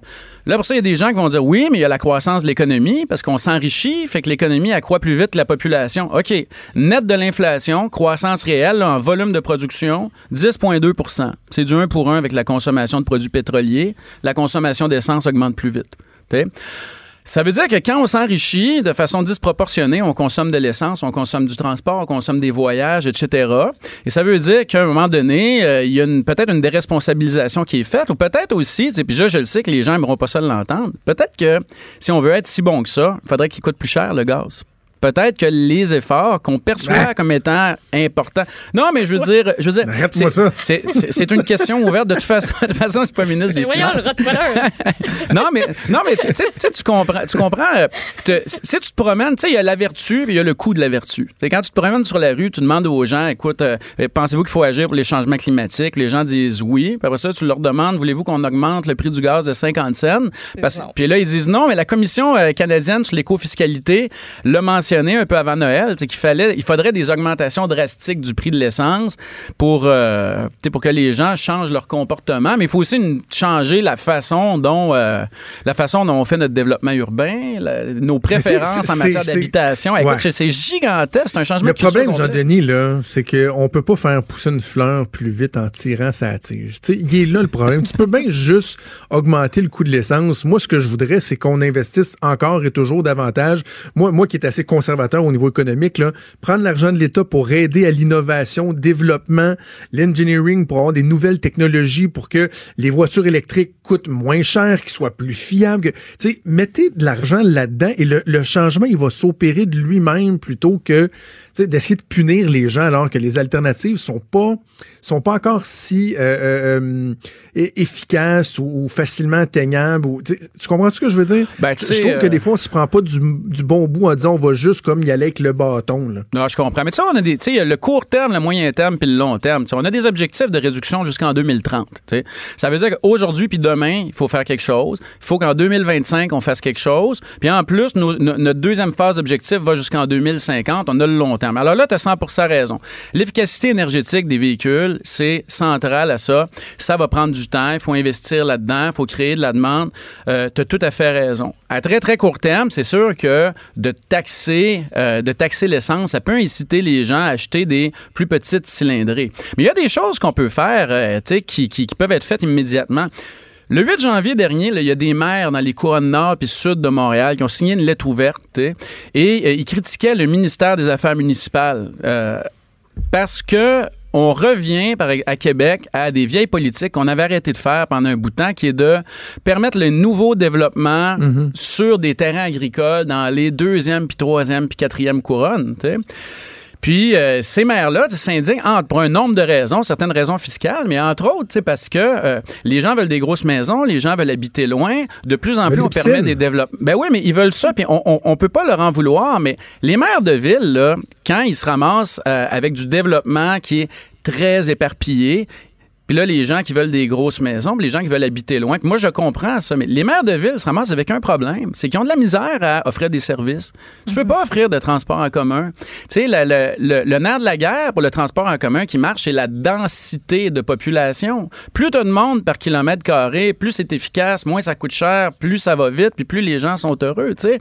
Mais... On est capable de faire ça. Puis à chaque fois qu'on dézone un terrain agricole, puis à chaque fois qu'on permet ce type de développement-là, on crée un problème qui est permanent. Ça, ça se fait là, là, là. On parle de, euh, dans la MRC de Montcalm, on parle de nouvelles autorisations toute fraîche, toute récente, là, de construire sur, du, de l'agricole. Mais mettons que je regarde vraiment large, puis que je prends, moi, ma petite personne, ma première maison, je sais que je pourrais, même si je veux, là, vraiment, là, je sais que ça va être impossible de l'acheter, par exemple, proche de l'île de Montréal. C'est bien trop cher.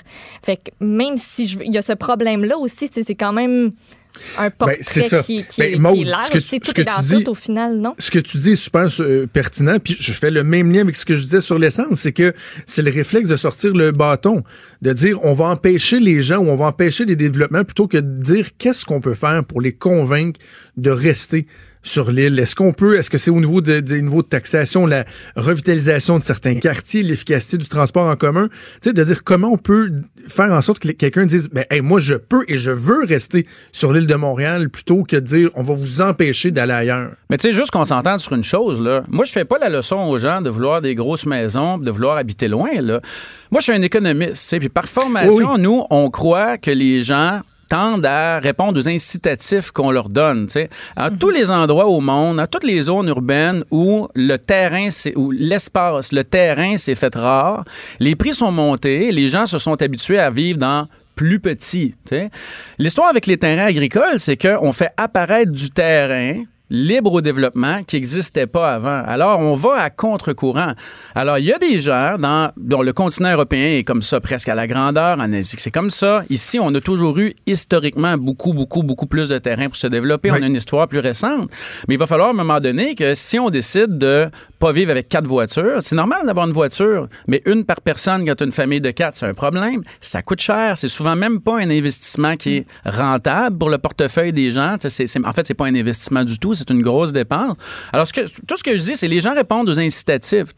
Le gouvernement peut, poser des gestes qui ont une grosse influence à long terme, à moyen terme et long terme sur notre, euh, nos émissions des GES. Et là, ce qu'il fait, c'est qu'il dézone des terrains parce que, bon, certains maires veulent ça, tu sais. Euh, c'est pas, pas moraliser les gens, c'est juste de dire, regardez, tu sais. Euh, non, mais c'est un, non, non, un débat qui est, qui est intéressant puis qui vaut, euh, il vaut la peine d'être fait. Il nous, reste, il nous reste peu de temps, je veux qu'on parle de ton deuxième sujet et je vais me servir de ce que tu as dit tantôt pour faire un lien entre les deux sujets. Tu disais, en moyenne, on n'est pas très bon. C'est la même chose aussi pour l'endettement des familles. Et d'ailleurs, l'ancien ministre des Finances, euh, Carlos Letao, s'est dit euh, très préoccupé par euh, l'endettement des familles au Québec. Ben oui, c'était dans les pages argent du Journal de Montréal de Québec aujourd'hui. Je trouvais ça intéressant parce que le ministre dit quand je vais, quand je vais à l'épicerie, puis il souligne que maintenant il fait l'épicerie lui-même, maintenant qu'il est plus ministre. on lui souhaite, on souhaite bienvenue dans le club. Le, le, ministre dit je vois de plus en plus de gens à des fins de consommation s'endetter. Les ratios d'endettement sont importants. Puis, euh, puis c'est vrai qu'au Québec, si tu regardes depuis 30 ans, le ratio d'endettement des ménages a presque, presque doublé. Et euh, c'est vrai que de plus en plus, étant donné que les propriétés coûtent cher, les Québécois s'endettent de plus en plus, mais il y a de plus en plus de dettes de consommation. Puis notamment, ce qui est très, très intéressant, c'est la réhypothèque. Tu sais, les fameuses euh, marges hypothécaires. De gens qui ont un prêt qui est adossé à un actif, tu dis c'est un bon prêt. Et le ministre le dit aussi dans l'article. Euh, bon, si jamais tu fais défaut quand même, il y a une maison derrière pour que la banque se repaie, ça génère mhm. pas de, de, risque pour le système financier. Et là, tu, tu réhypothèques ça. Alors, le ministre, le, ministre se montre inquiet, puis euh, je dois admettre que dans une certaine mesure, je partage, euh, euh, je partage son opinion, pour, pour deux raisons. Statistique Canada, super intéressant, a fait des études sur ce qu'on appelle les déterminants de, de, de l'endettement des ménages. C'est qui s'endette, puis pourquoi. Hein? Puis on remarque que les gens qui ont confiance dans l'avenir proche, les gens, tu sais, quand tu les questionnes, qui disent, moi, je pense que mon revenu d'ici 5 ans va augmenter, que mon pouvoir d'achat va augmenter. Quand les gens sont confiants, ils ont tendance à augmenter leur ratio d'endettement très élevé et à supporter des taux d'intérêt plus élevés. Mais ce qui m'inquiète, c'est qu'on est exactement là. Tu sais, quand tu répètes sans arrêt aux gens qu'il y a une pénurie de main-d'œuvre, qu'ils vont faire de plus en plus d'argent, que les salaires vont se mettre à s'accélérer, etc., etc., etc., je suis pas en train de me, en train de me demander si ce, ce type de discours-là aura pas à terme un effet sur le comportement de crédit des consommateurs qui va les mettre à risque le jour où ça va ralentir. Parce que ça ne durera pas toujours. Et je pense que, connaissant le ministre des Finances, sachant son background d'économiste, de prévisionniste, j'ai comme l'impression que c'est ça qu'il a en tête. il nous dit, regardez, le chat va retomber sur ses pattes à un moment donné. Faites attention. Il n'y a pas de miracle. Ça peut pas monter pour toujours. Puis moi, je, je pense que c'est ça qu'il faut lire derrière le commentaire du ministre. D'ailleurs, on me souffle à l'oreille que contrairement à bien des Québécois, Dominique Champagne, lui, craint plus la fin du monde que la fin du mois. Pour terminer, comme on a débuté. Jean-Denis Garon, c'est toujours un plaisir d'échanger avec toi. On se reparle la semaine prochaine. Salut. Il est franc et nuancé. Jonathan Trudeau. La politique lui coule dans les veines. Vous écoutez Franchement dit. Il y a un an, jour pour jour, Madame Hélène Rowley-Hutt, la mère de Gilles Duceppe, passait six heures dehors à l'extérieur de sa résidence luxe-gouverneur à une température de moins 35 degrés Celsius.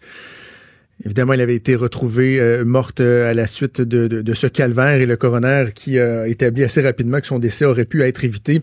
Et aujourd'hui, donc, il y a l'avocat euh, représentant la famille du CEP qui a annoncé une, poursuite contre les résidences luxe, luxe gouverneur au montant de 1,5 million de dollars. On va en parler donc avec l'avocat qui les représente, Maître Marc-Antoine Cloutier.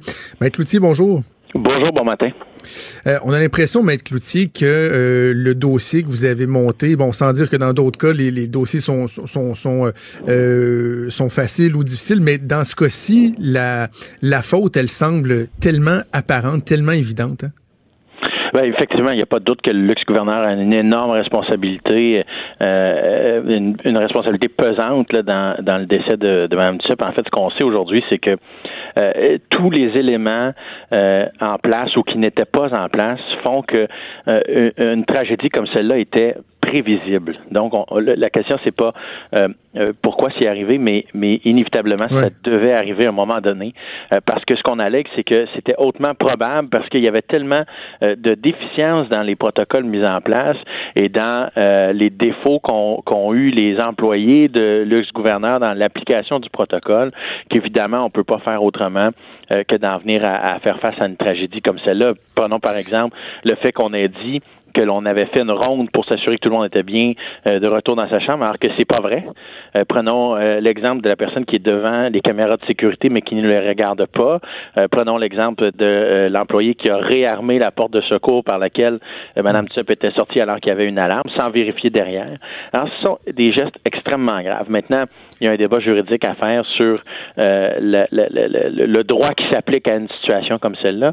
Et évidemment, on va tenter d'alléguer euh, une atteinte à la charte et donc de demander des dommages punitifs plus importants dans le cas de Mme Tsup à cause de la manière dont le euh, luxe-gouverneur s'est comporté. Dites-moi, M. Cloutier, est-ce qu'il y avait eu des, euh, signes avant-coureurs? Est-ce que, par exemple, le luxe-gouverneur a refusé de se conformer suite à, des audits qui avaient dénoncé certaines lacunes? Et si c'est le cas, est-ce que ça peut être un facteur aggravant dans l'analyse du dossier? Ça peut certainement être un facteur aggravant. C'est une information qu'on n'a pas pour l'instant parce qu'évidemment, on n'a pas eu l'occasion d'interroger en détail euh, les représentants du gouverneur, mais ça fera partie de nos euh, euh, de nos questions. Ce qu'on sait, c'est que la, la coroner établit sans l'ombre d'un doute la, la, responsabilité de l'ex-gouverneur en disant ça aurait pu être évité si on avait fait ce qui devait être fait.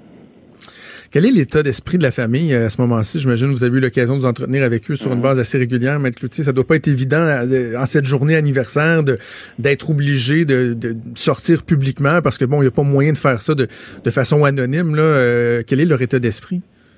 Bien, évidemment, ils ont toujours. Gilles Duceppe disait tout à l'heure, d'abord, j'ai de la peine. Et c'est toujours une grande peine de, de perdre sa mère, mais de perdre sa mère en forme dans une situation tragique comme celle-là, ça ajoute, je pense, à la douleur. Ensuite, il y a encore de la colère. Euh, les excuses sont venues extrêmement tard, hein, six mois plus tard, euh, les excuses des dirigeants du luxe gouverneur.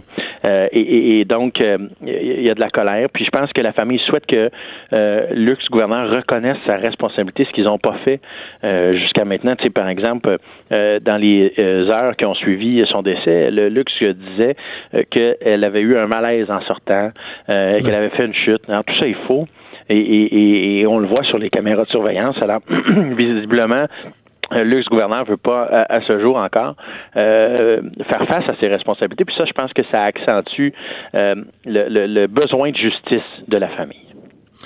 Je, trouve toujours que l'exercice doit être doit être ardu, doit pas être évident parce qu'à un moment donné, il faut avoir un, regard euh, assez froid sur un dossier qui est très humain, qui est euh, qui était très très tragique. Je, je, me demande comment on établit euh, les montants qui sont demandés. Comme là, quand on arrive à un montant de 1,5 million, on se base quoi sur sur la jurisprudence? Parce que j'imagine c'est pas évident de mettre un prix sur le dommage, de mettre un prix sur une vie. C'est pas c'est un exercice qui doit pas être évident non plus. Non, c'est un exercice qui n'est pas évident. C'est 1,3 million, euh, juste au passage. Euh, mais euh, non, c'est un exercice qui n'est pas évident. vous savez, Madame Duceppe a le droit à des dommages pour elle-même si elle est décédée en son nom. Donc, la succession exerce un recours qui, normalement, aurait été le sien pour la douleur dont elle a été, qu'elle a subi cette nuit-là d'elle-même. Ça, c'est le chapitre le plus important de notre réclamation. Ensuite, il y a évidemment tout ce que tout ce que ça engendre en termes de dépenses, le décès précipité de quelqu'un. Puis ensuite, il y a le dommage de chacun des membres de la famille euh, pour la peine et la douleur qu'ils ont euh, euh, subi, là, auxquels ils doivent faire face des suites du décès de leur mère. Alors, quand on additionne tout ça, on regarde les différents critères, évidemment, il y aura des débats sur les, les montants d'argent puis le droit qui s'applique à chacune de ces situations-là. Mais on est capable d'établir euh, ces montants-là de, de, cette manière-là. Puis je pense que dans ce cas-ci, euh, on est euh, dans un cas particulier qui fait écho à, la déficience et à la grave négligence de l'ex-gouverneur dans l'application des mesures de sécurité versus ce qui a été promis et, et, la raison, les raisons pour lesquelles Mme Duceppe a choisi particulièrement cette résidence-là, ben qui, qui lui offrait certaines garanties de sécurité supplémentaires. Vous avez parlé de la difficulté ou de l'absence euh, d'aveu de responsabilité de la part des autorités du, de luxe gouverneur. Est-ce que ça, c'est un facteur qui peut être pris en compte par un juge éventuellement dans l'analyse du dossier?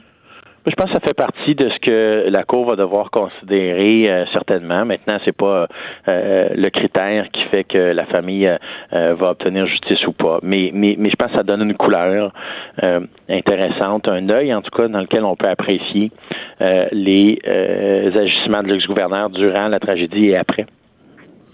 Est-ce qu'il pourrait y avoir d'autres personnes poursuivies? Est-ce que vous excluez cette possibilité-là qu'on puisse, il puisse y avoir une, responsabilité partagée? Bon, je parlais tantôt de d'audits, de vérifications qui peuvent être faits par euh, des, des, gens de l'externe ou qui aurait pu y avoir des, des, de l'absence de suivi. Est-ce que vous excluez la possibilité que d'autres personnes soient poursuivies à ce stade-ci?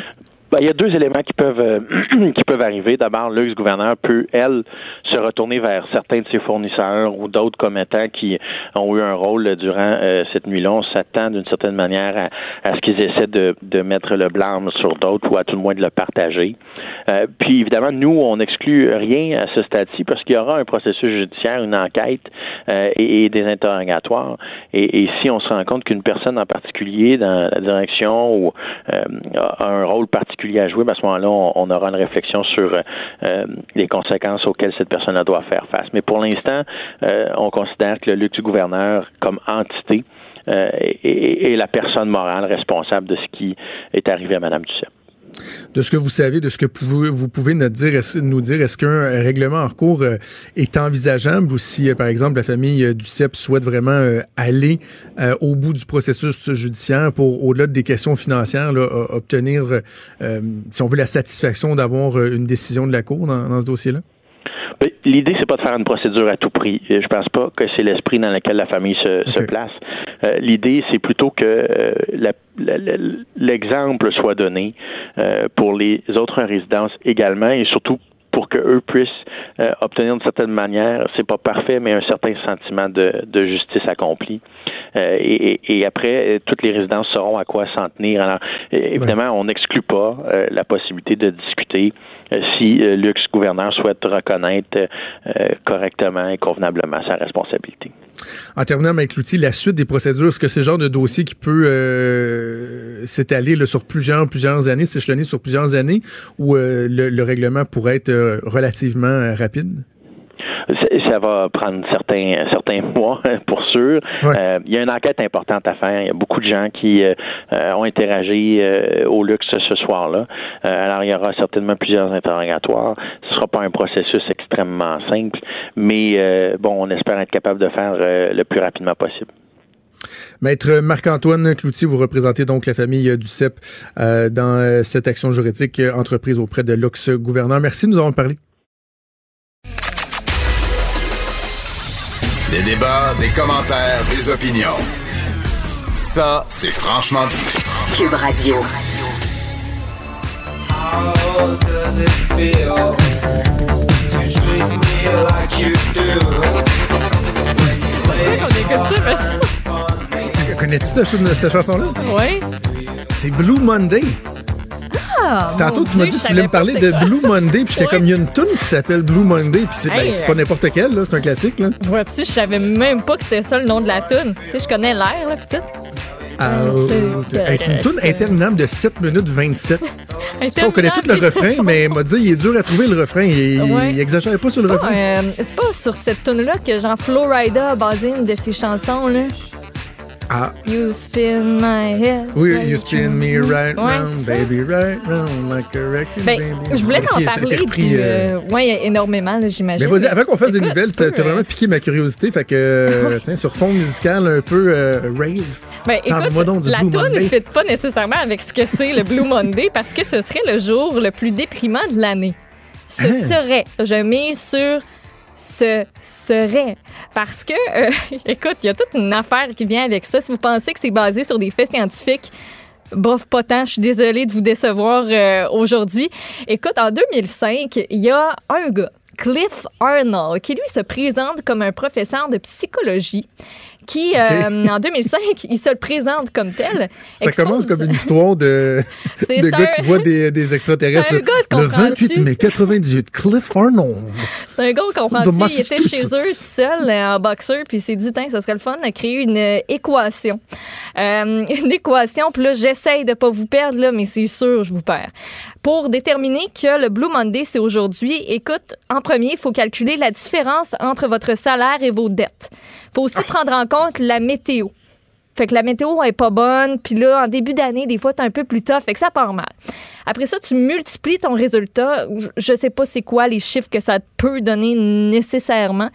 Tu multiplies le tout par le temps que tu as passé depuis Noël et le temps depuis lequel tu réalises pas tes résolutions de nouvelle année le résultat de toute cette gogosse-là, ça devrait te donner non, euh, excuse, le résultat de ça, en plus, il faut que tu le divises par ton manque de motivation.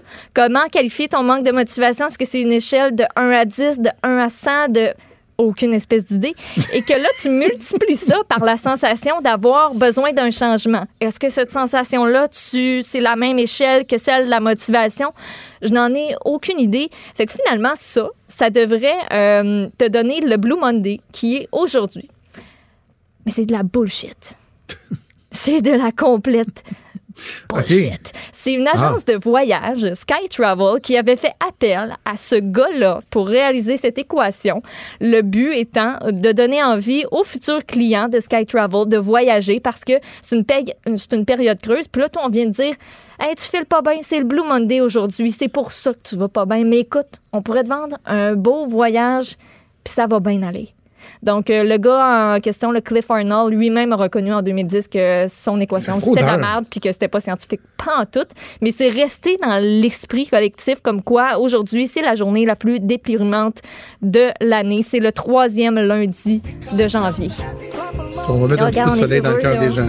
Oh oui. Non, mais découragez-vous. Découragez pas, je sais pas si tu as remarqué, mais le soleil commence à se coucher plus tard. Ben oui. Écoute, on voit la différence. Ah oui, oui, on le sent les petites minutes qu'on gagne à chaque jour. Là. Quand tu commences à faire ton souper, il fait un petit peu moins noir. Voilà. Ne soyez pas déprimés, on est le 20 janvier. L'été est à nos portes. Ça fait du bien. Et euh, tout ça pour nous amener à des nouvelles qui vont être peut-être déprimantes, mais ouais, tiens, tiens, non, on se euh, laisse on- pas abattre par ça, OK? On Non, non, c'est ça. Ah, Ne, ben ne- vous laissez pas abattre, même Non. si on va vous déprimer un peu. Euh, Parle-moi de, de ce virus mystérieux Hey, euh, ça, en spécial. Chine. Et là, j'ai hâte de voir, on est en train, là, est-ce qu'on on va être en train de se causer une panique globale qui finalement va faire comme Ah ouais, c'est pas si pire que ça. Il, il se passe quoi avec ce virus-là? En plus, là, c'est parce que ça survient en même temps que la diffusion de la nouvelle série L'épidémie hein, Oh à TVA. God. Tout est dans tout. Écoute, ça fait à peu près un mois que c'est apparu cette affaire-là dans le centre de la Chine. Euh, c'est un virus de la famille du SRAS qui touche désormais trois autres pays d'Asie. Le Japon, la Corée du Sud, la Thaïlande. Et dans les dernières minutes, ça vient tout juste de se faire, on vient de confirmer que la transmission, elle se fait d'humain à humain. C'est un scientifique chinois renommé de la Commission nationale de la santé qui vient de le faire. Le bilan jusqu'à présent, 218 cas en Chine, dont un à Shanghai, qui est l'une des plus grandes villes du monde, 25 millions d'habitants. C'est une femme de 56 ans. Il y a trois morts et neuf personnes dans un état critique. Là, c'est le moment où je me transforme en fille un peu scientifique pour vous Nice. tenter de vous expliquer c'est quoi l'affaire du mieux que je peux. C'est une souche qui est un nouveau type de coronavirus. Ça, c'est une famille qui compte beaucoup de petits virus. Ils peuvent provoquer des maladies comme le rhume, ça, c'est pas trop pire, mais aussi d'autres plus graves comme le SRAS, le syndrome respiratoire aigu sévère. Ce virus-là, on se rappelle, ça avait tué 650 personnes en Chine et à Hong Kong en 2002-2003. Euh, Puis les symptômes du SRAS, ça ressemble à ceux d'une pneumonie, forte fièvre, divers problèmes respiratoires qui s'accompagnent de ça. Et lors de la pandémie, euh, l'OMS, l'Organisation mondiale de la santé, avait beaucoup critiqué la Chine pour avoir tardé à sonner l'alarme, euh, tenté de diminuer aussi l'ampleur de la maladie. Puis on veut pas dire que ça s'en va vers la même affaire, mais ce week-end, il y a des scientifiques d'un centre de recherche à Londres qui euh, conseillent des institutions comme l'Organisation mondiale de la santé, justement, qui, eux, ont mis en doute les chiffres officiels. Eux estiment plutôt que le nombre de contaminations dépasserait probablement le millier au 12 janvier dernier. Ouh! Et tout ça, pour ajouter, ça te pense à l'approche des festivités du Nouvel An chinois. C'est la période la plus chargée de l'année côté transport. Tu des centaines de millions de personnes qui ont commencé à voyager en autocar, en train, en avion pour rendre visite à leur famille. Donc présentement, là, on sent qu'on veut savoir c'est quoi, comment nous, ça pourrait nous affecter ici. Puis s'il y a des mesures aussi qui sont mises en place concernant les voyageurs, j'ai lu que les États-Unis, entre autres, eux contrôlent euh, plus les gens qui viennent de la place où c'est parti, particulièrement en Chine. Donc, c'est euh, quelque chose en développement qui, euh, qu'on va suivre assurément. C'est pas rassurant. Moi, je poursuis ce bulletin de nouvelles accompagné de musique. OK, on le- à, chaque, à chaque nouvelle, tu me trouves une touche. Je sais pas, mais Ben à oui, date, je on le fait. ça. On le fait. Ça, c'est euh, System. C'est euh, Chester Bennington, chanteur de Linkin Park, Ouais. qui avait, euh, dans un projet solo, participé à la, la trame sonore du film Queen of the Dam, La Reine des damnés, la suite d'Entretien avec un vampire, là, les livres d'Anne Rice. Mhm. Et euh, c'est une chanson ici qui parle du fait qu'il est en train d'être infecté, tu comprends? Ben, il y a de l'air, en tout cas, d'être possédé par quelque chose. Ben là, c'est un ouais. vampire en transformation. Mais, Ah, euh, voilà. mais ça m'inquiète quand même toujours ces nouvelles-là parce que bon, Ouais. tu dis on va-tu trouver un vaccin, mais c'est quand tu as regardé des films comme c'est quoi le film euh, des années fin 90 là euh, ah, Ça, je peux pas t'aider, j'étais pas là. là. euh, ouais, avec Dustin Hoffman. essayer d'aller voir. tabarouette, faut que je te trouve ça. C'est un Dustin Hoffman, je pense qu'il y avait C'est un Ronnie film d'épidémie? Ouais. Film virus, C'est- attends un peu, je pense que je l'ai trouvé. C'est Outbreak, je pense. Euh, alerte. Oui, Outbreak, exactement. En français, Le film alerte. C'est ça, alerte. Mon Dieu, quelle traduction. Le film Outbreak, c'est vraiment, vraiment bon. As-tu déjà vu ça? Non, je ça l'ai pas quand vu. même. Je suis en train de lire le scénario. C'est en mais- 95. C'est en 95. C'est vraiment là. Et et t'as ce, donc, euh, un virus super mortel, vraiment agressif. Et dans ce film-là, tu vois comment ça, ça peut devenir, tu sais, euh, à l'échelle planétaire rapidement. OK. Tu sais, un voyageur qui a touché à quelqu'un, puis là, il est dans un avion, puis là, il est tous dans un Kleenex, puis là, l'autre, Mm. tu sais, pff, ça, ça atterrit sous sa manche, puis là, oups, il tout. Et là, rapidement, tu peux te ramasser avec des centaines de milliers de morts un peu partout, tu sais. Donc, il y a ça qui est fatigant. Puis en fait, même dans, dans les craintes qu'on peut avoir par rapport au terrorisme moderne, tu sais, moi, je pense que ça fait des années qu'on dit ça, mais n'empêche qu'avec les, les, actes, les, euh, les armes chimiques, bactério-chimiques, probablement que le terrorisme, éventuellement, va se faire plus comme ça qu'en faisant exploser des buildings. Ça fait peur, ces affaires-là. Hein? Tu le vois pas, là, c'est dans l'air, tu sais pas quand est-ce que tu l'as pogné. Tu... Mm-hmm. Puis, tu sais, avant de trouver la source principale, là, tous, les, tous les chercheurs qui, qui justement là, qui, cherchent à savoir d'où c'est que ça part, ça peut prendre du temps avant de trouver la source d'un virus puis savoir comment justement euh, essayer que, que, tout le monde n'en meure pas.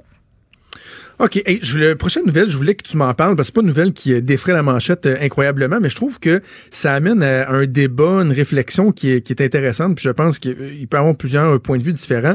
C'est concernant cette constable spéciale qui a été suspendue parce que, dit-elle, elle a voulu protéger la sœur d'une de ses amies. C'est particulier comme histoire. Oui, c'est une histoire où c'est un dilemme moral entre son devoir de respect à sa job comme constable spécial, puis sa loyauté aussi envers une de ses amies.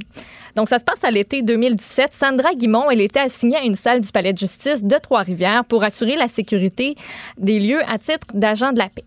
Il y avait une enquête sur remise en liberté provisoire d'un homme accusé d'agression sexuelle, d'agression armée, de trafic de drogue.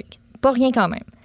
Il y a une enquêteuse de police qui a été appelée à la barre qui a fait état d'une relation amoureuse entre l'accusé et une certaine Béatrice. Béatrice, c'est un nom fictif, mais je vais quand même en utiliser un juste pour pas vous perdre par après. La Béatrice en question est la sœur d'Anne, nom fictif aussi. Anne, c'est une amie de la constable, Guimont. Béatrice, elle est mère de famille.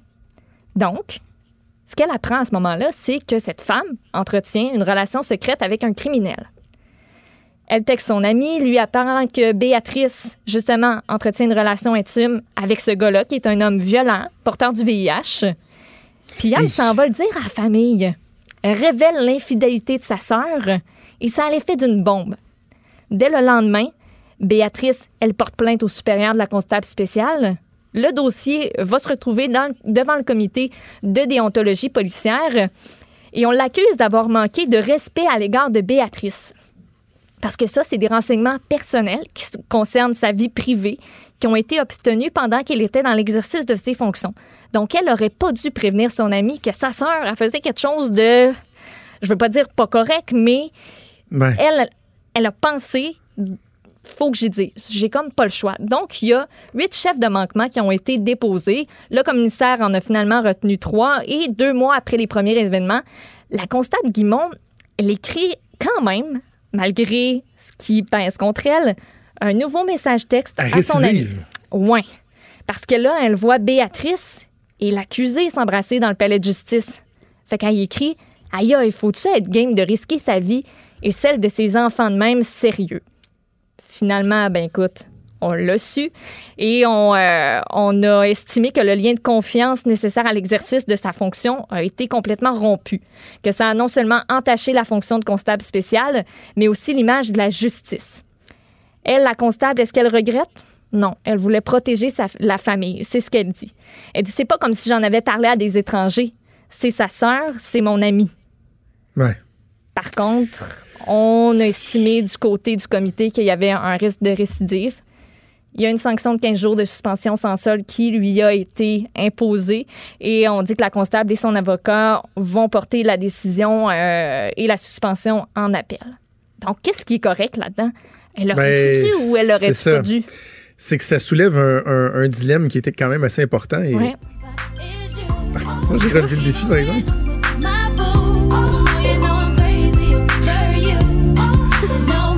C'est la chanson Dilemma Oh. Dilemma, Dilemme de Nelly. On est quand même. Là. Ouais, T'as okay. connu quand même qui s'appelait. Je, savais pas que ça s'appelait Dilemma. J'ai cherché le Dilemma. Euh, ça a donné ça. Mais c'est un dilemme qui est assez, euh, assez intéressant. Puis, c'est quoi?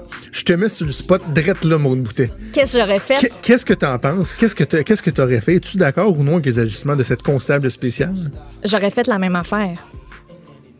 J'aurais fait. Je, je, mais oui, j'aurais pas été capable de retenir ça pour moi. Je veux dire, c'est pas comme si la fille, elle, avait une relation extra-conjugale.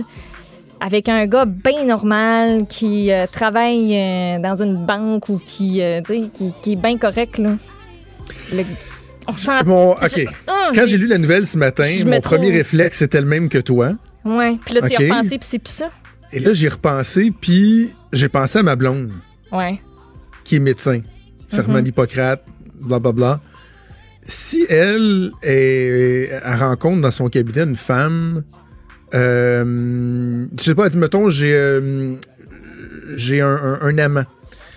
Et que là, elle se rend compte, pour une raison ou une autre, parce que c'est des femmes qui livrent leur vie, évidemment, qui donnent leurs conditions, elle se rend compte que l'amant, c'est le chum d'une de ses amies, mettons. Là, j'imagine qu'elle aurait envie d'aller dire à son ami, Ouais. hey, sais-tu quoi, ton chum te trompe, puis en plus, il a, donné une, une MTS à une, une patiente que j'ai vue. Elle a tout sauf le droit de faire ça, là. Ouais, mais on dit. connaissant ma blonde, puis connaissant quelques médecins, elle ne le ferait jamais. Ça ferait mal, là. Ça la torturait, mais elle m'en parlerait même pas à moi parce qu'elle n'a pas le droit. Hey, ma blonde, là, écoute, elle, elle est très à cheval sur les principes. là. C'est arrivé souvent qu'elle a vu des gens que je connaissais, entre autres, pour des accouchements. Là, tu sais. Puis si la personne lui dit pas, mettons, tu salueras Jonathan, Elle a pas le droit. ou c'est elle jamais va. Fait que moi, des fois, j'ai croisé des gens, puis Hey, ta blonde, elle t'a-tu dit qu'elle m'a fait ma césarienne? Ou je dis, ben non, elle te l'a pas dit. Je dis, ben, si tu as pas dit Ben qu'elle pouvait me le dire ou de me saluer, elle, elle me le dit pas. Là, puis là, je dis, hey, ouais, on t'a vu telle personne. Elle dit, ouais, mais je te l'ai pas dit. Fait que, tu sais, c'est un peu la même chose. La constable spéciale, c'est dans le cadre de son travail, puis en plus, c'est un travail qui est sensible. Je sais, mais on dirait que vu que la personne est judiciarisée, j'ai tellement un gros malaise par rapport à ça. Ouais, ouais.